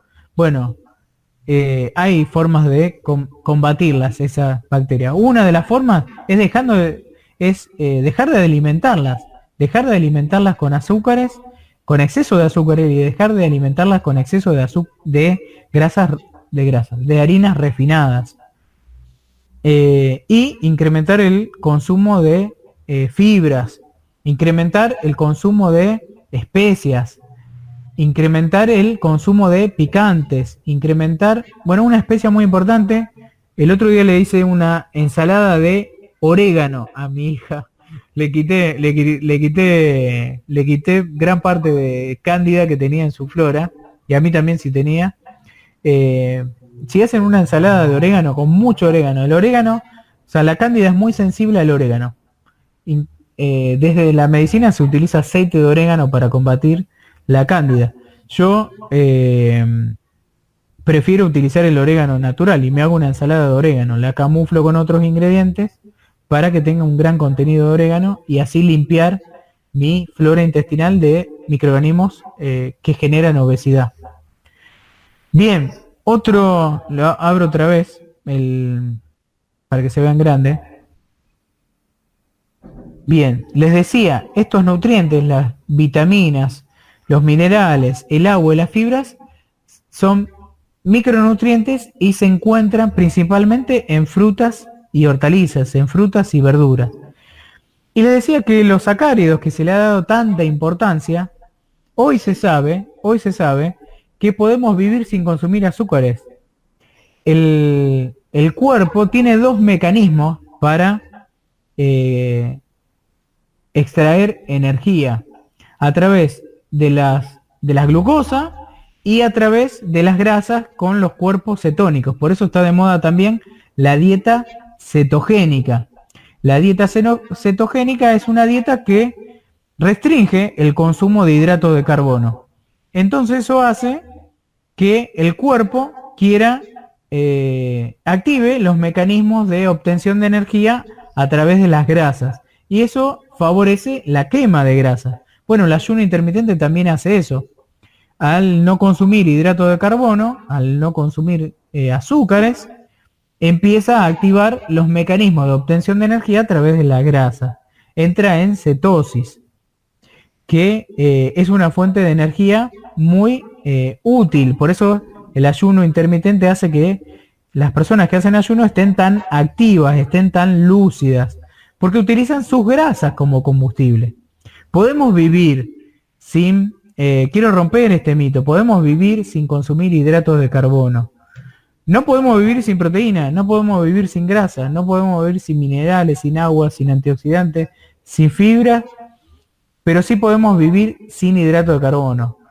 Tenemos que eh, incluir hidratos de carbono, pero eh, tener una dieta, tener una alimentación con preponderancia de hidrato de carbono, con preponderancia de arroz, con preponderancia de pasta, con preponderancia de pizza, con preponderancia de pan, con preponderancia de papa, con preponderancia de alimentos ricos en, en glúcidos, ricos en sacáridos, eso no va a ser saludable. Eso va a ser nos va a costar muchísimo activar ese otro mecanismo que tiene nuestro cuerpo de obtención de energía a través de las grasas. ¿Por qué? Porque el cuerpo funciona así. Cuando hay riqueza de hidrato de carbono, tenemos eh, a la hormona insulina dando vueltas. Y la insulina no permite, o sea, dice, bueno, hay eh, hidratos de carbono, hay glucosas dando vueltas, tenemos glucosas en sangre, hay abundancia de glucosa. Bueno, entonces esas glucosas, una que tenemos energía, usemos esa glucosa. No va, no se van a activar las lipasas que yo les mencionaba el otro día, que son las que nos queman las grasas. Y también va a formar más tejido adiposo, porque va a haber exceso de glucosa por consumir exceso de hidrato de carbono, y eso va a hacer que se forme más grasa nos va a impedir que eh, quememos grasa y nos va a hacer que formemos más grasa, aunque nuestro eh, consumo calórico no sea excesivo. Si nuestro consumo calórico es igual, pero hay un exceso de hidrato de carbono, sí se van a, eh, eso va a favorecer que se forme grasa. Va a impedir que quememos grasa y va a favorecer que se forme grasa, aún con la misma cantidad de calorías. Por eso, no, hay que volverse loco contando calorías. Las grasas tienen 9 calorías por cada gramo, el doble de los hidratos de carbono. Pero el exceso de hidrato de carbono es más perjudicial que una dieta basada en grasas. Además, vuelvo a mencionar que los tejidos están formados por proteínas y por grasa, más que por hidrato de carbono. Hay un poquito de hidrato de carbono dando vuelta. Y de hecho el cuerpo puede formar su propio hidrato de carbono. Incluyo esto de los de los de los nutrientes. Bueno, es es muy importante eh, romper ese mito de que tenemos que consumir azúcares e hidrato de carbono sí o sí. Eh, dejar eh, perderle el miedo a, los, a las aceites y grasas. Grasa y aceite lo mismo. Se le dice grasa cuando está a temperatura, cuando está sólido a temperatura ambiente y aceite cuando está líquido a temperatura ambiente. Pero depende del país. En Brasil la manteca viene en, en gajafa, en, una botella, en el norte de Brasil. Es líquida la manteca. Así que para ello parece un aceite. Eh, así que... Ah, sí, se te escucha, Mari. Ponele... Ah, ahí está, genial. Se escuchó en unos ruiditos. Y... Mm, bueno, así que es fundamental eh, no perder de vista esos nutrientes. Que no nos falten proteínas, que no nos falten aceites, que no nos falten grasas, sobre todo los, las saludables. ¿Cuáles son las grasas y aceites saludables? Los que eh, no están saturados. Las grasas que son saturadas son generalmente las de origen animal. La grasa de vacuna, la grasa vacuna no es saludable. Si ustedes ven un corte de carne eh, en un día de calor, la grasa sigue estando fija. Y un día que hace 35 grados, 36 grados, sigue estando sólida esa grasa. Nosotros la cocinamos, está blandita porque está caliente y la comemos. Pero en la temperatura de nuestro cuerpo, a 37 grados, esa grasa está sólida. Por eso no es saludable, porque nos tapa las arterias. No es saludable la grasa saturada, la grasa vacuna, la grasa del pollo, la piel del pollo a temperatura ambiente no está líquida, es sólida. Por eso no es saludable, no son, desde mi punto de vista, no son saludables los medallones de pollo que están llenos de grasa, están hechos con la piel del pollo. En lugar de, obviamente no desperdician la piel, sino que trituran todo y tiene la grasa, tiene la carne del pollo, pero tiene la grasa del pollo. La grasa del pollo es grasa saturada, no es saludable. No es grasa saludable. ¿Por qué? Porque justamente es sólida a eh, temperatura ambiente y tapa nuestras arterias. La grasa, la grasa del cerdo es un poco más saludable, es más poliinsaturada. Pero sigue siendo grasa de origen animal. Pero es más saludable que las otras grasas. Bueno, ahí volvimos y redondeo así, ya lo, vamos concluyendo. Bueno, ahí está. Bueno, son más saludables los aceites que las grasas. Eh, y creo que ya habíamos comentado algo. Bueno, la clave es variar ¿Me están escuchando, no? La clave es variar. Eh, sí, se va. Genial. La clave es variar eh, los nutrientes, no hacer un consumo exclusivo de alguno de ellos, sino variarlos. El secreto es variar los alimentos, es eh, no eh, enamorarse de un alimento en particular, enamorarse de la variedad de alimentos y, y mm, incorporar la mayor cantidad de colores posibles a nuestra dieta, a nuestra preparación, a nuestro plato.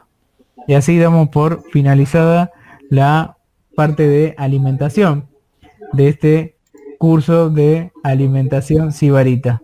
Y le, damos la bienvenida a la parte de inteligencia emocional para lograr el equilibrio emocional y lograr, terminar de lograr los siete equilibrios. Desde ya, muy agradecido. Gracias, Eva. No, gracias a ustedes. Estos encuentros fueron maravillosos, uno mejor que otro. Y así también nos hemos extendido en, cada uno de ellos. Y la verdad que yo que soy Juana la preguntona, y después te voy a seguir preguntando, fuera de lo que... Obvio, obvio. Consultando, porque a veces uno no sabe cómo combinar Por ejemplo, a mí me pasa que no sé cómo combinar los alimentos. Entonces a veces digo, bueno, a ver, le pongo una proteína con un mineral, con una fibra, y cómo armarlo bien para que no genere ninguna cuestión así como se dice, eh, que no haga un efecto contraproducente. Animate, animate, anímense a eh, crear, a mezclar. ¿Cómo, cómo, cómo hacer? y bueno, probando, probá. Probá mezclar carne con vegetales, mezclar legumbres con hortalizas, mezclar eh, una ensalada, ponerle semilla o ponerle eh, frutos secos o ponerle frutas pasas. Nunca probé, nunca probé frutos secos con una ensalada, por ejemplo, ¿no? Utilicemos más condimentos los condimentos que tienen tantos colores, eh, curry, cúrcuma, páprica, pimentón, orégano, eh, eh, clavo de olor, nuez moscada, pimienta. Miren todos los todos los tomillo, albahaca, ajo. Bueno, cuanto cuanto más especies usamos, Cuanto más colores de especies usamos, también más minerales le estamos aportando, más antioxidantes le estamos aportando. Y el secreto para combinar está en combinar los colores. Si vos combinás colores, estás combinando minerales. Si vos combinás colores, estás combinando vitaminas. Si vos combinás colores, estás combinando antioxidantes. Y así que la clave está en el color, en combinar color, en combinar sabor en combinar textura. Y cantidad también. Y cantidad de ingredientes, sí. Muchos ingredientes. Y el, tamaño del plato. Cuanto más ingredientes utilices en, a lo largo de tu día, cuanto más ingredientes distintos utilices, más saludable va a ser tu alimentación. Sin dudas. Bien, buenísimo. Igual seguramente van a surgir algunas inquietudes. Después te las voy a preguntar. Por supuesto. Bueno, algún la comida más importante, más importante sería la del almuerzo, ¿verdad? Todas son importantes, pero la que más contundente tendría que ser es la del almuerzo, ¿verdad? ¿Es así? Sí, sí, practica el ayuno intermitente, la más importante es el, desayuno. Es el desayuno. Por más que desayune a las 4 de la tarde. Claro, pero por ejemplo, si yo hago al revés ahora, desayuno pero no ceno, por ejemplo. ¿Qué pasa? ¿Y el desayuno? Invierto, no, no, invertir el, invertir, digamos, el, En vez de cenar, hacer y no desayunar, hacer al revés. Desayunar con los jugos que yo te decía, que son medios puré, almorzar, merendar, pero no cenar. Entonces arrancar ya el ayuno, digamos. bueno, eso más sano, o sea, para probar el ayuno intermitente, si está arrancando, cualquiera que arranque, lo que primero puede probar es suprimir el, la cena. La cena, bien. O sea, podría, la cena, por ejemplo, nada sólido, pero poder tomar una, infusión sin ningún tipo de azúcar ni nada. Por ejemplo, un mate amargo, ¿se puede? Claro, todas las infusiones, ninguna infusión corta el ayuno intermitente. Todas las, Listo. Siempre y cuando no tenga leche y siempre y cuando no tenga azúcar ni edulcorante. El edulcorante también corta el ayuno. Ni miel. Porque, ni miel. Sí, ni miel, ningún tipo de edulcorante. ningún tipo de endulzante. Listo, listo.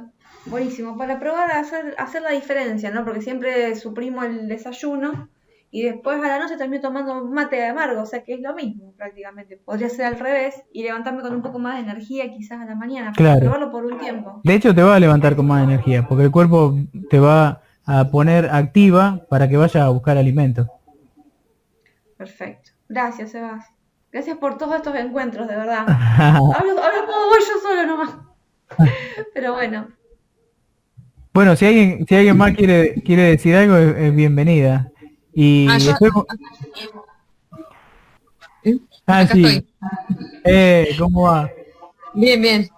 Sí, no, y me encantó la verdad el encuentro de muy interesante. Lo que te quería preguntar es, eh, quizás ya lo, ya lo hablaron en, en algún otro encuentro que a lo mejor yo me perdí, pero quería saber si, si en algún encuentro habías hablado sobre leer las etiquetas de los alimentos, porque es, es algo que yo nunca entendí eh, varias veces, o sea, intenté aprender, leer las etiquetas cuando voy al súper para ver qué comprar y qué no comprar y la verdad que se me dificulta muchísimo.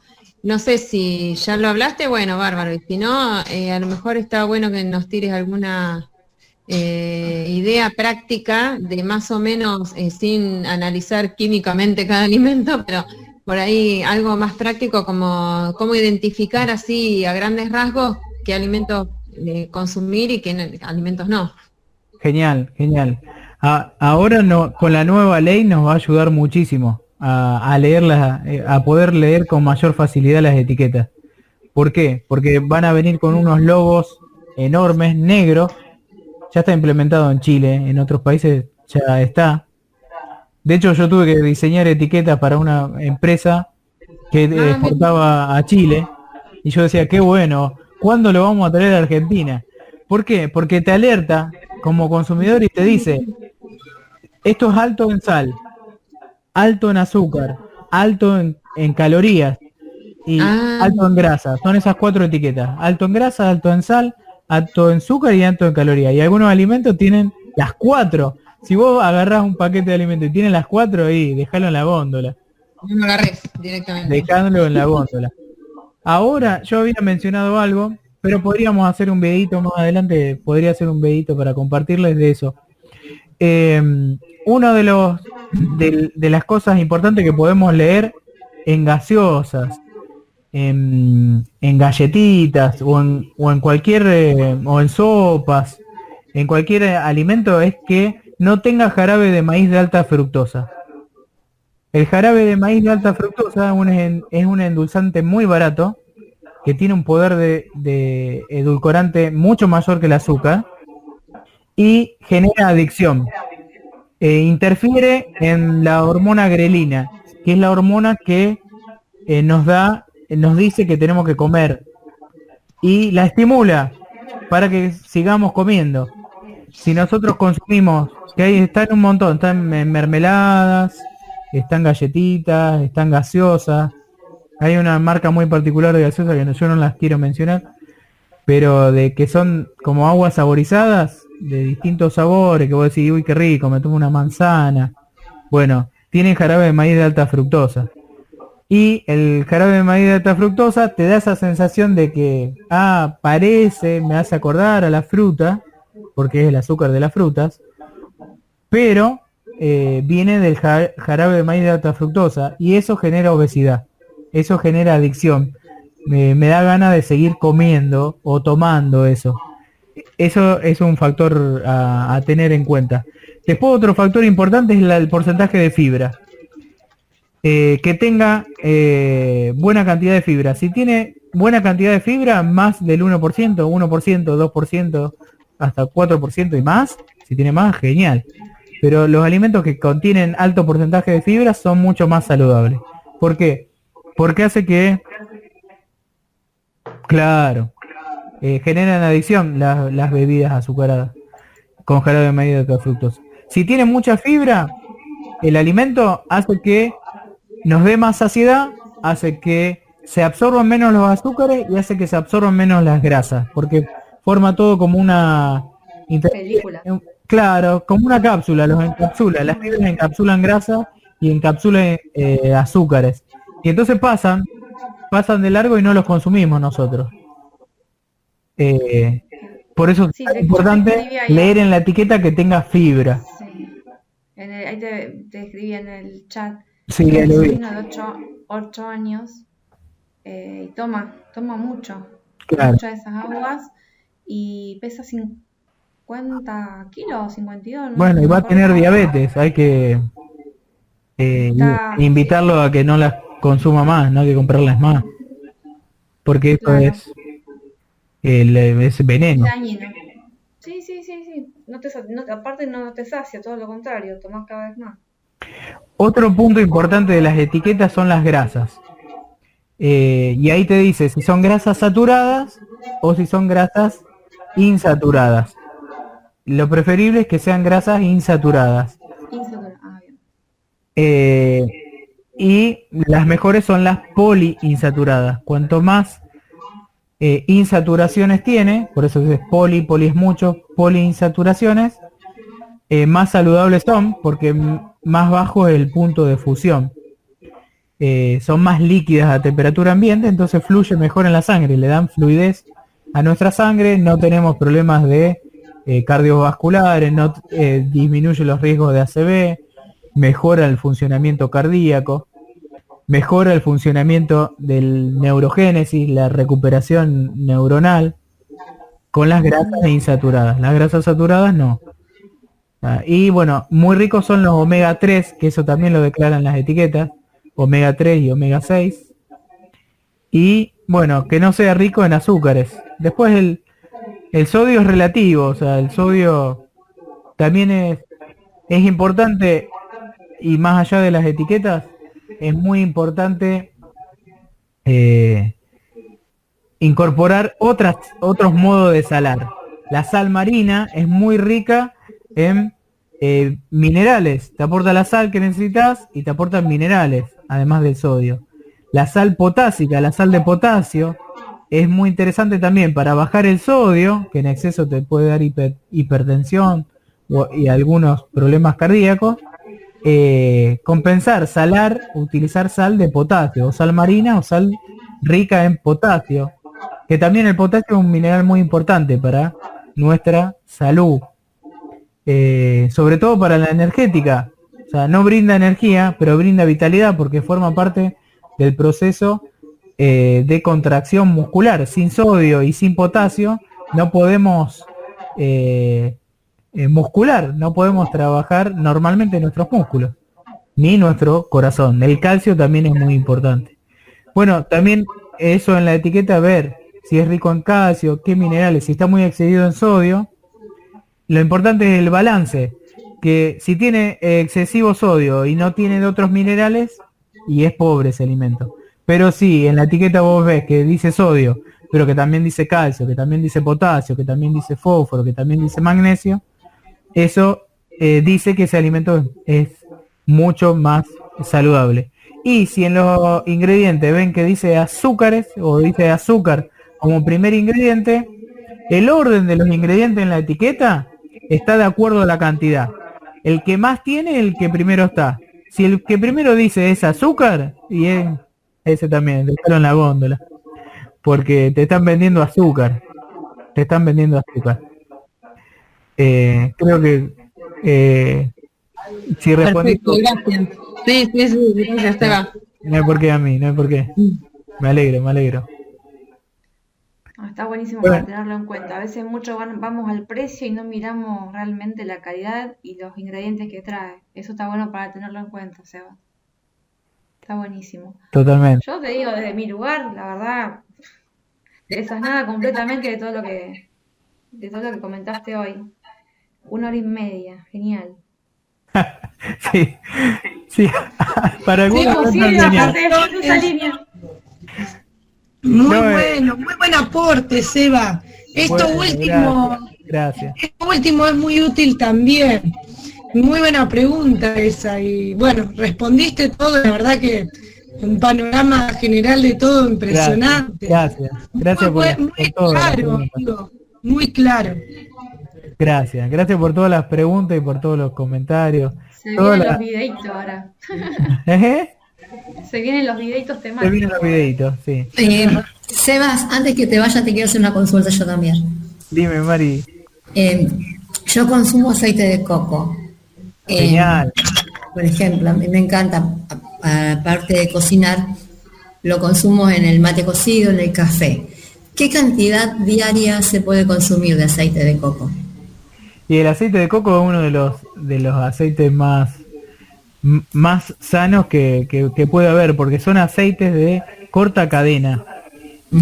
Los, además de las saturaciones y las insaturaciones, eso yo no lo expliqué bien qué significa, eh, que son, dobles enlaces. las grasas son todos átomos de carbono, un montón de átomos de carbono unidos. Cuando están doblemente unidos se le dice que son insaturados, porque no están saturados de hidrógeno. Eh, y hay otra manera de bajarle el punto de fusión, o sea, naturalmente, a los aceites y a las grasas, que es que sean de corta cadena. Si son de larga cadena, como las grasas saturadas, las grasas de vaca son, son saturadas, o sea, no tienen doble enlace, están saturadas de hidrógeno y son de larga cadena. Son muy largas, como un cebo, como una vela. Bueno, eso tiene un punto de fusión re, eh, eh, re eh, bajo, entonces son re alto, perdón, entonces son sólidas a temperatura ambiente. Los ácidos grasos de corta cadena, como los del coco, tienen poquitos átomos de carbono, son chiquitos. Entonces, esos son, son grasas saludables. ¿Por qué son saludables? Porque son de fácil aprovechamiento y te dan energía enseguida. Y no tienen tendencia a almacenarla. Primero que no te tapan las arterias. Y segundo, que eh, no son las grasas que fomentan la formación de tejido adiposo. Pero, ojo, no hay que hacer un consumo excesivo tampoco. Eh, y en esto va el punto, lo que hablaba en el punto anterior. Sí, es buenísimo, es re sano el aceite de coco, pero no, no nos enamoremos del aceite de coco usemos equilibradamente, junto con otros aceites que también son muy saludables. El aceite de el aceite de oliva es súper saludable también, porque eh, tiene ácidos grasos insaturados, además de, de, un montón de otros antioxidantes. Sobre todo el cuanto más virgen es el de coco y el de oliva, cuantos más vírgenes son, son más caros, ¿no? Pero cuanto más vírgenes son, más antioxidantes tienen y más minerales tienen. Están menos purificados, están menos extractivizados. Eh, tienen los mayores nutrientes de la oliva y del coco en, eh, en ese alimento, en ese producto. Eh, otra importante del, bueno, ayuda a quemar grasa el coco, es contradictorio, pero favorece como, como son, hola Mari, vamos con el coco. Genial. Genial. Bueno, el coco en estos días está líquido. En invierno. Es la mano de Rocío. Muy bien, muy bien. El, el, aceite de coco, o sea, tampoco lo consumamos en exceso porque aporta 9 calorías cada gramo. Nos vamos a pasar de energía. Y ese exceso de energía también a la larga va a hacer que almacenemos eh, más grasa por exceso calórico, pero no por el coco en sí. El aceite de coco, a mí me habían dicho el aceite de coco es 700 veces más calórico que cualquier otro aceite, ¿puede ser? no. está eso? Ah. Todos los aceites tienen la misma caloría. Tienen 9 ah. calorías cada gramo. La manteca, la, grasa de cerdo, la grasa de vaca, la grasa de pollo, todo tiene la misma caloría, tienen 9 calorías. No, entonces no sé si era más. El, el, aceite de coco me habían dicho que era, no sé, más aceitoso, no sé, que cuántas veces más algo que, los otros aceites. Por eso que no lo consumo en exceso. Me, acuerdo. Claro, no es que consumirlo en exceso, ningún alimento que consumirlo en exceso. Pero el problema del exceso de, aceite de coco. Tapame la cámara, me dice tu hermana. no, es terrible. Porquería. ahí. ellos, me quieren ver. Claro. Esta me tapa, esta me tapa. El problema esta me hace callar, esta me tapa el aceite de coco y cualquier otro aceite o grasa es que aporta mucha caloría. Si no excedemos en aceite de coco, eh, nos vamos a exceder en calorías. Pero consumimos moderadamente aceite de coco, es muy buena fuente de energía. Además activa eso que yo le decía, aumenta eh, la, la, creación de lipasas.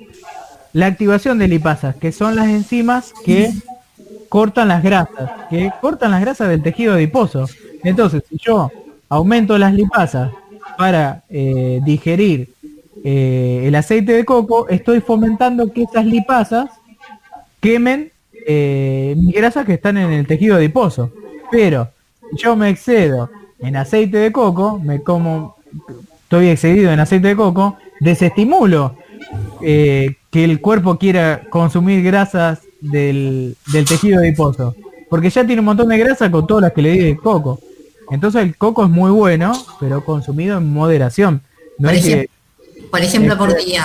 Si yo no leí mal, me informé mal, creo que es en el día consumir una cucharada. ¿Puede ser? Sí, puede ser. Sí, hasta un poco más también. Eh. Depende de también la actividad física que haces, si haces deporte, si haces entrenamiento. Te a salir a caminar. Mazo. Me acostumbré tanto a estar adentro que no te dan ganas ni, ni de cambiarme, vas un mandado. Sí, hasta tres cucharadas pero va bien. Eh. Bueno, eso quería preguntarte. Y además, eh, bueno, cuando vos comentabas el tema de las galletitas, mi marido es un adicto a las galletitas. Adicto. Se come, no te digo casi, sino un paquete por almuerzo, porque él solamente almuerza, no cena. Entonces, le encanta la ensalada, por ejemplo, de tomate con mucho orégano. O sea, está haciendo ah, un equilibrio. Lo que come por un lado lo elimina por el otro, ¿es cierto? Está equilibrando un poco, sí.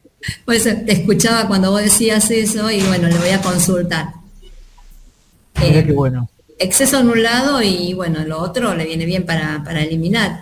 Le encanta, es mucho el orégano, le encanta mucho el orégano, sobre todo con, con el tomate, con la ensalada de tomate. Así que bueno, bastante, bastante cositas este, de lo que vos explicaste lo estamos este, haciendo. Genial, me alegro, me alegro mucho. Me tocó poner la cara y poner la, cara y la lengua, mira hoy. Excelente, bueno, valió la pena, valió la pena. la verdad es muy lindo. Muy, muy agradecido. Muy ¿eh? Habló mucho aquí. Muy Ella me tocó a mí ahora. A su presencia, a sus intervenciones a su ah. concurrencia, a sus palabras. Muy agradecido, muy agradecido. Ah.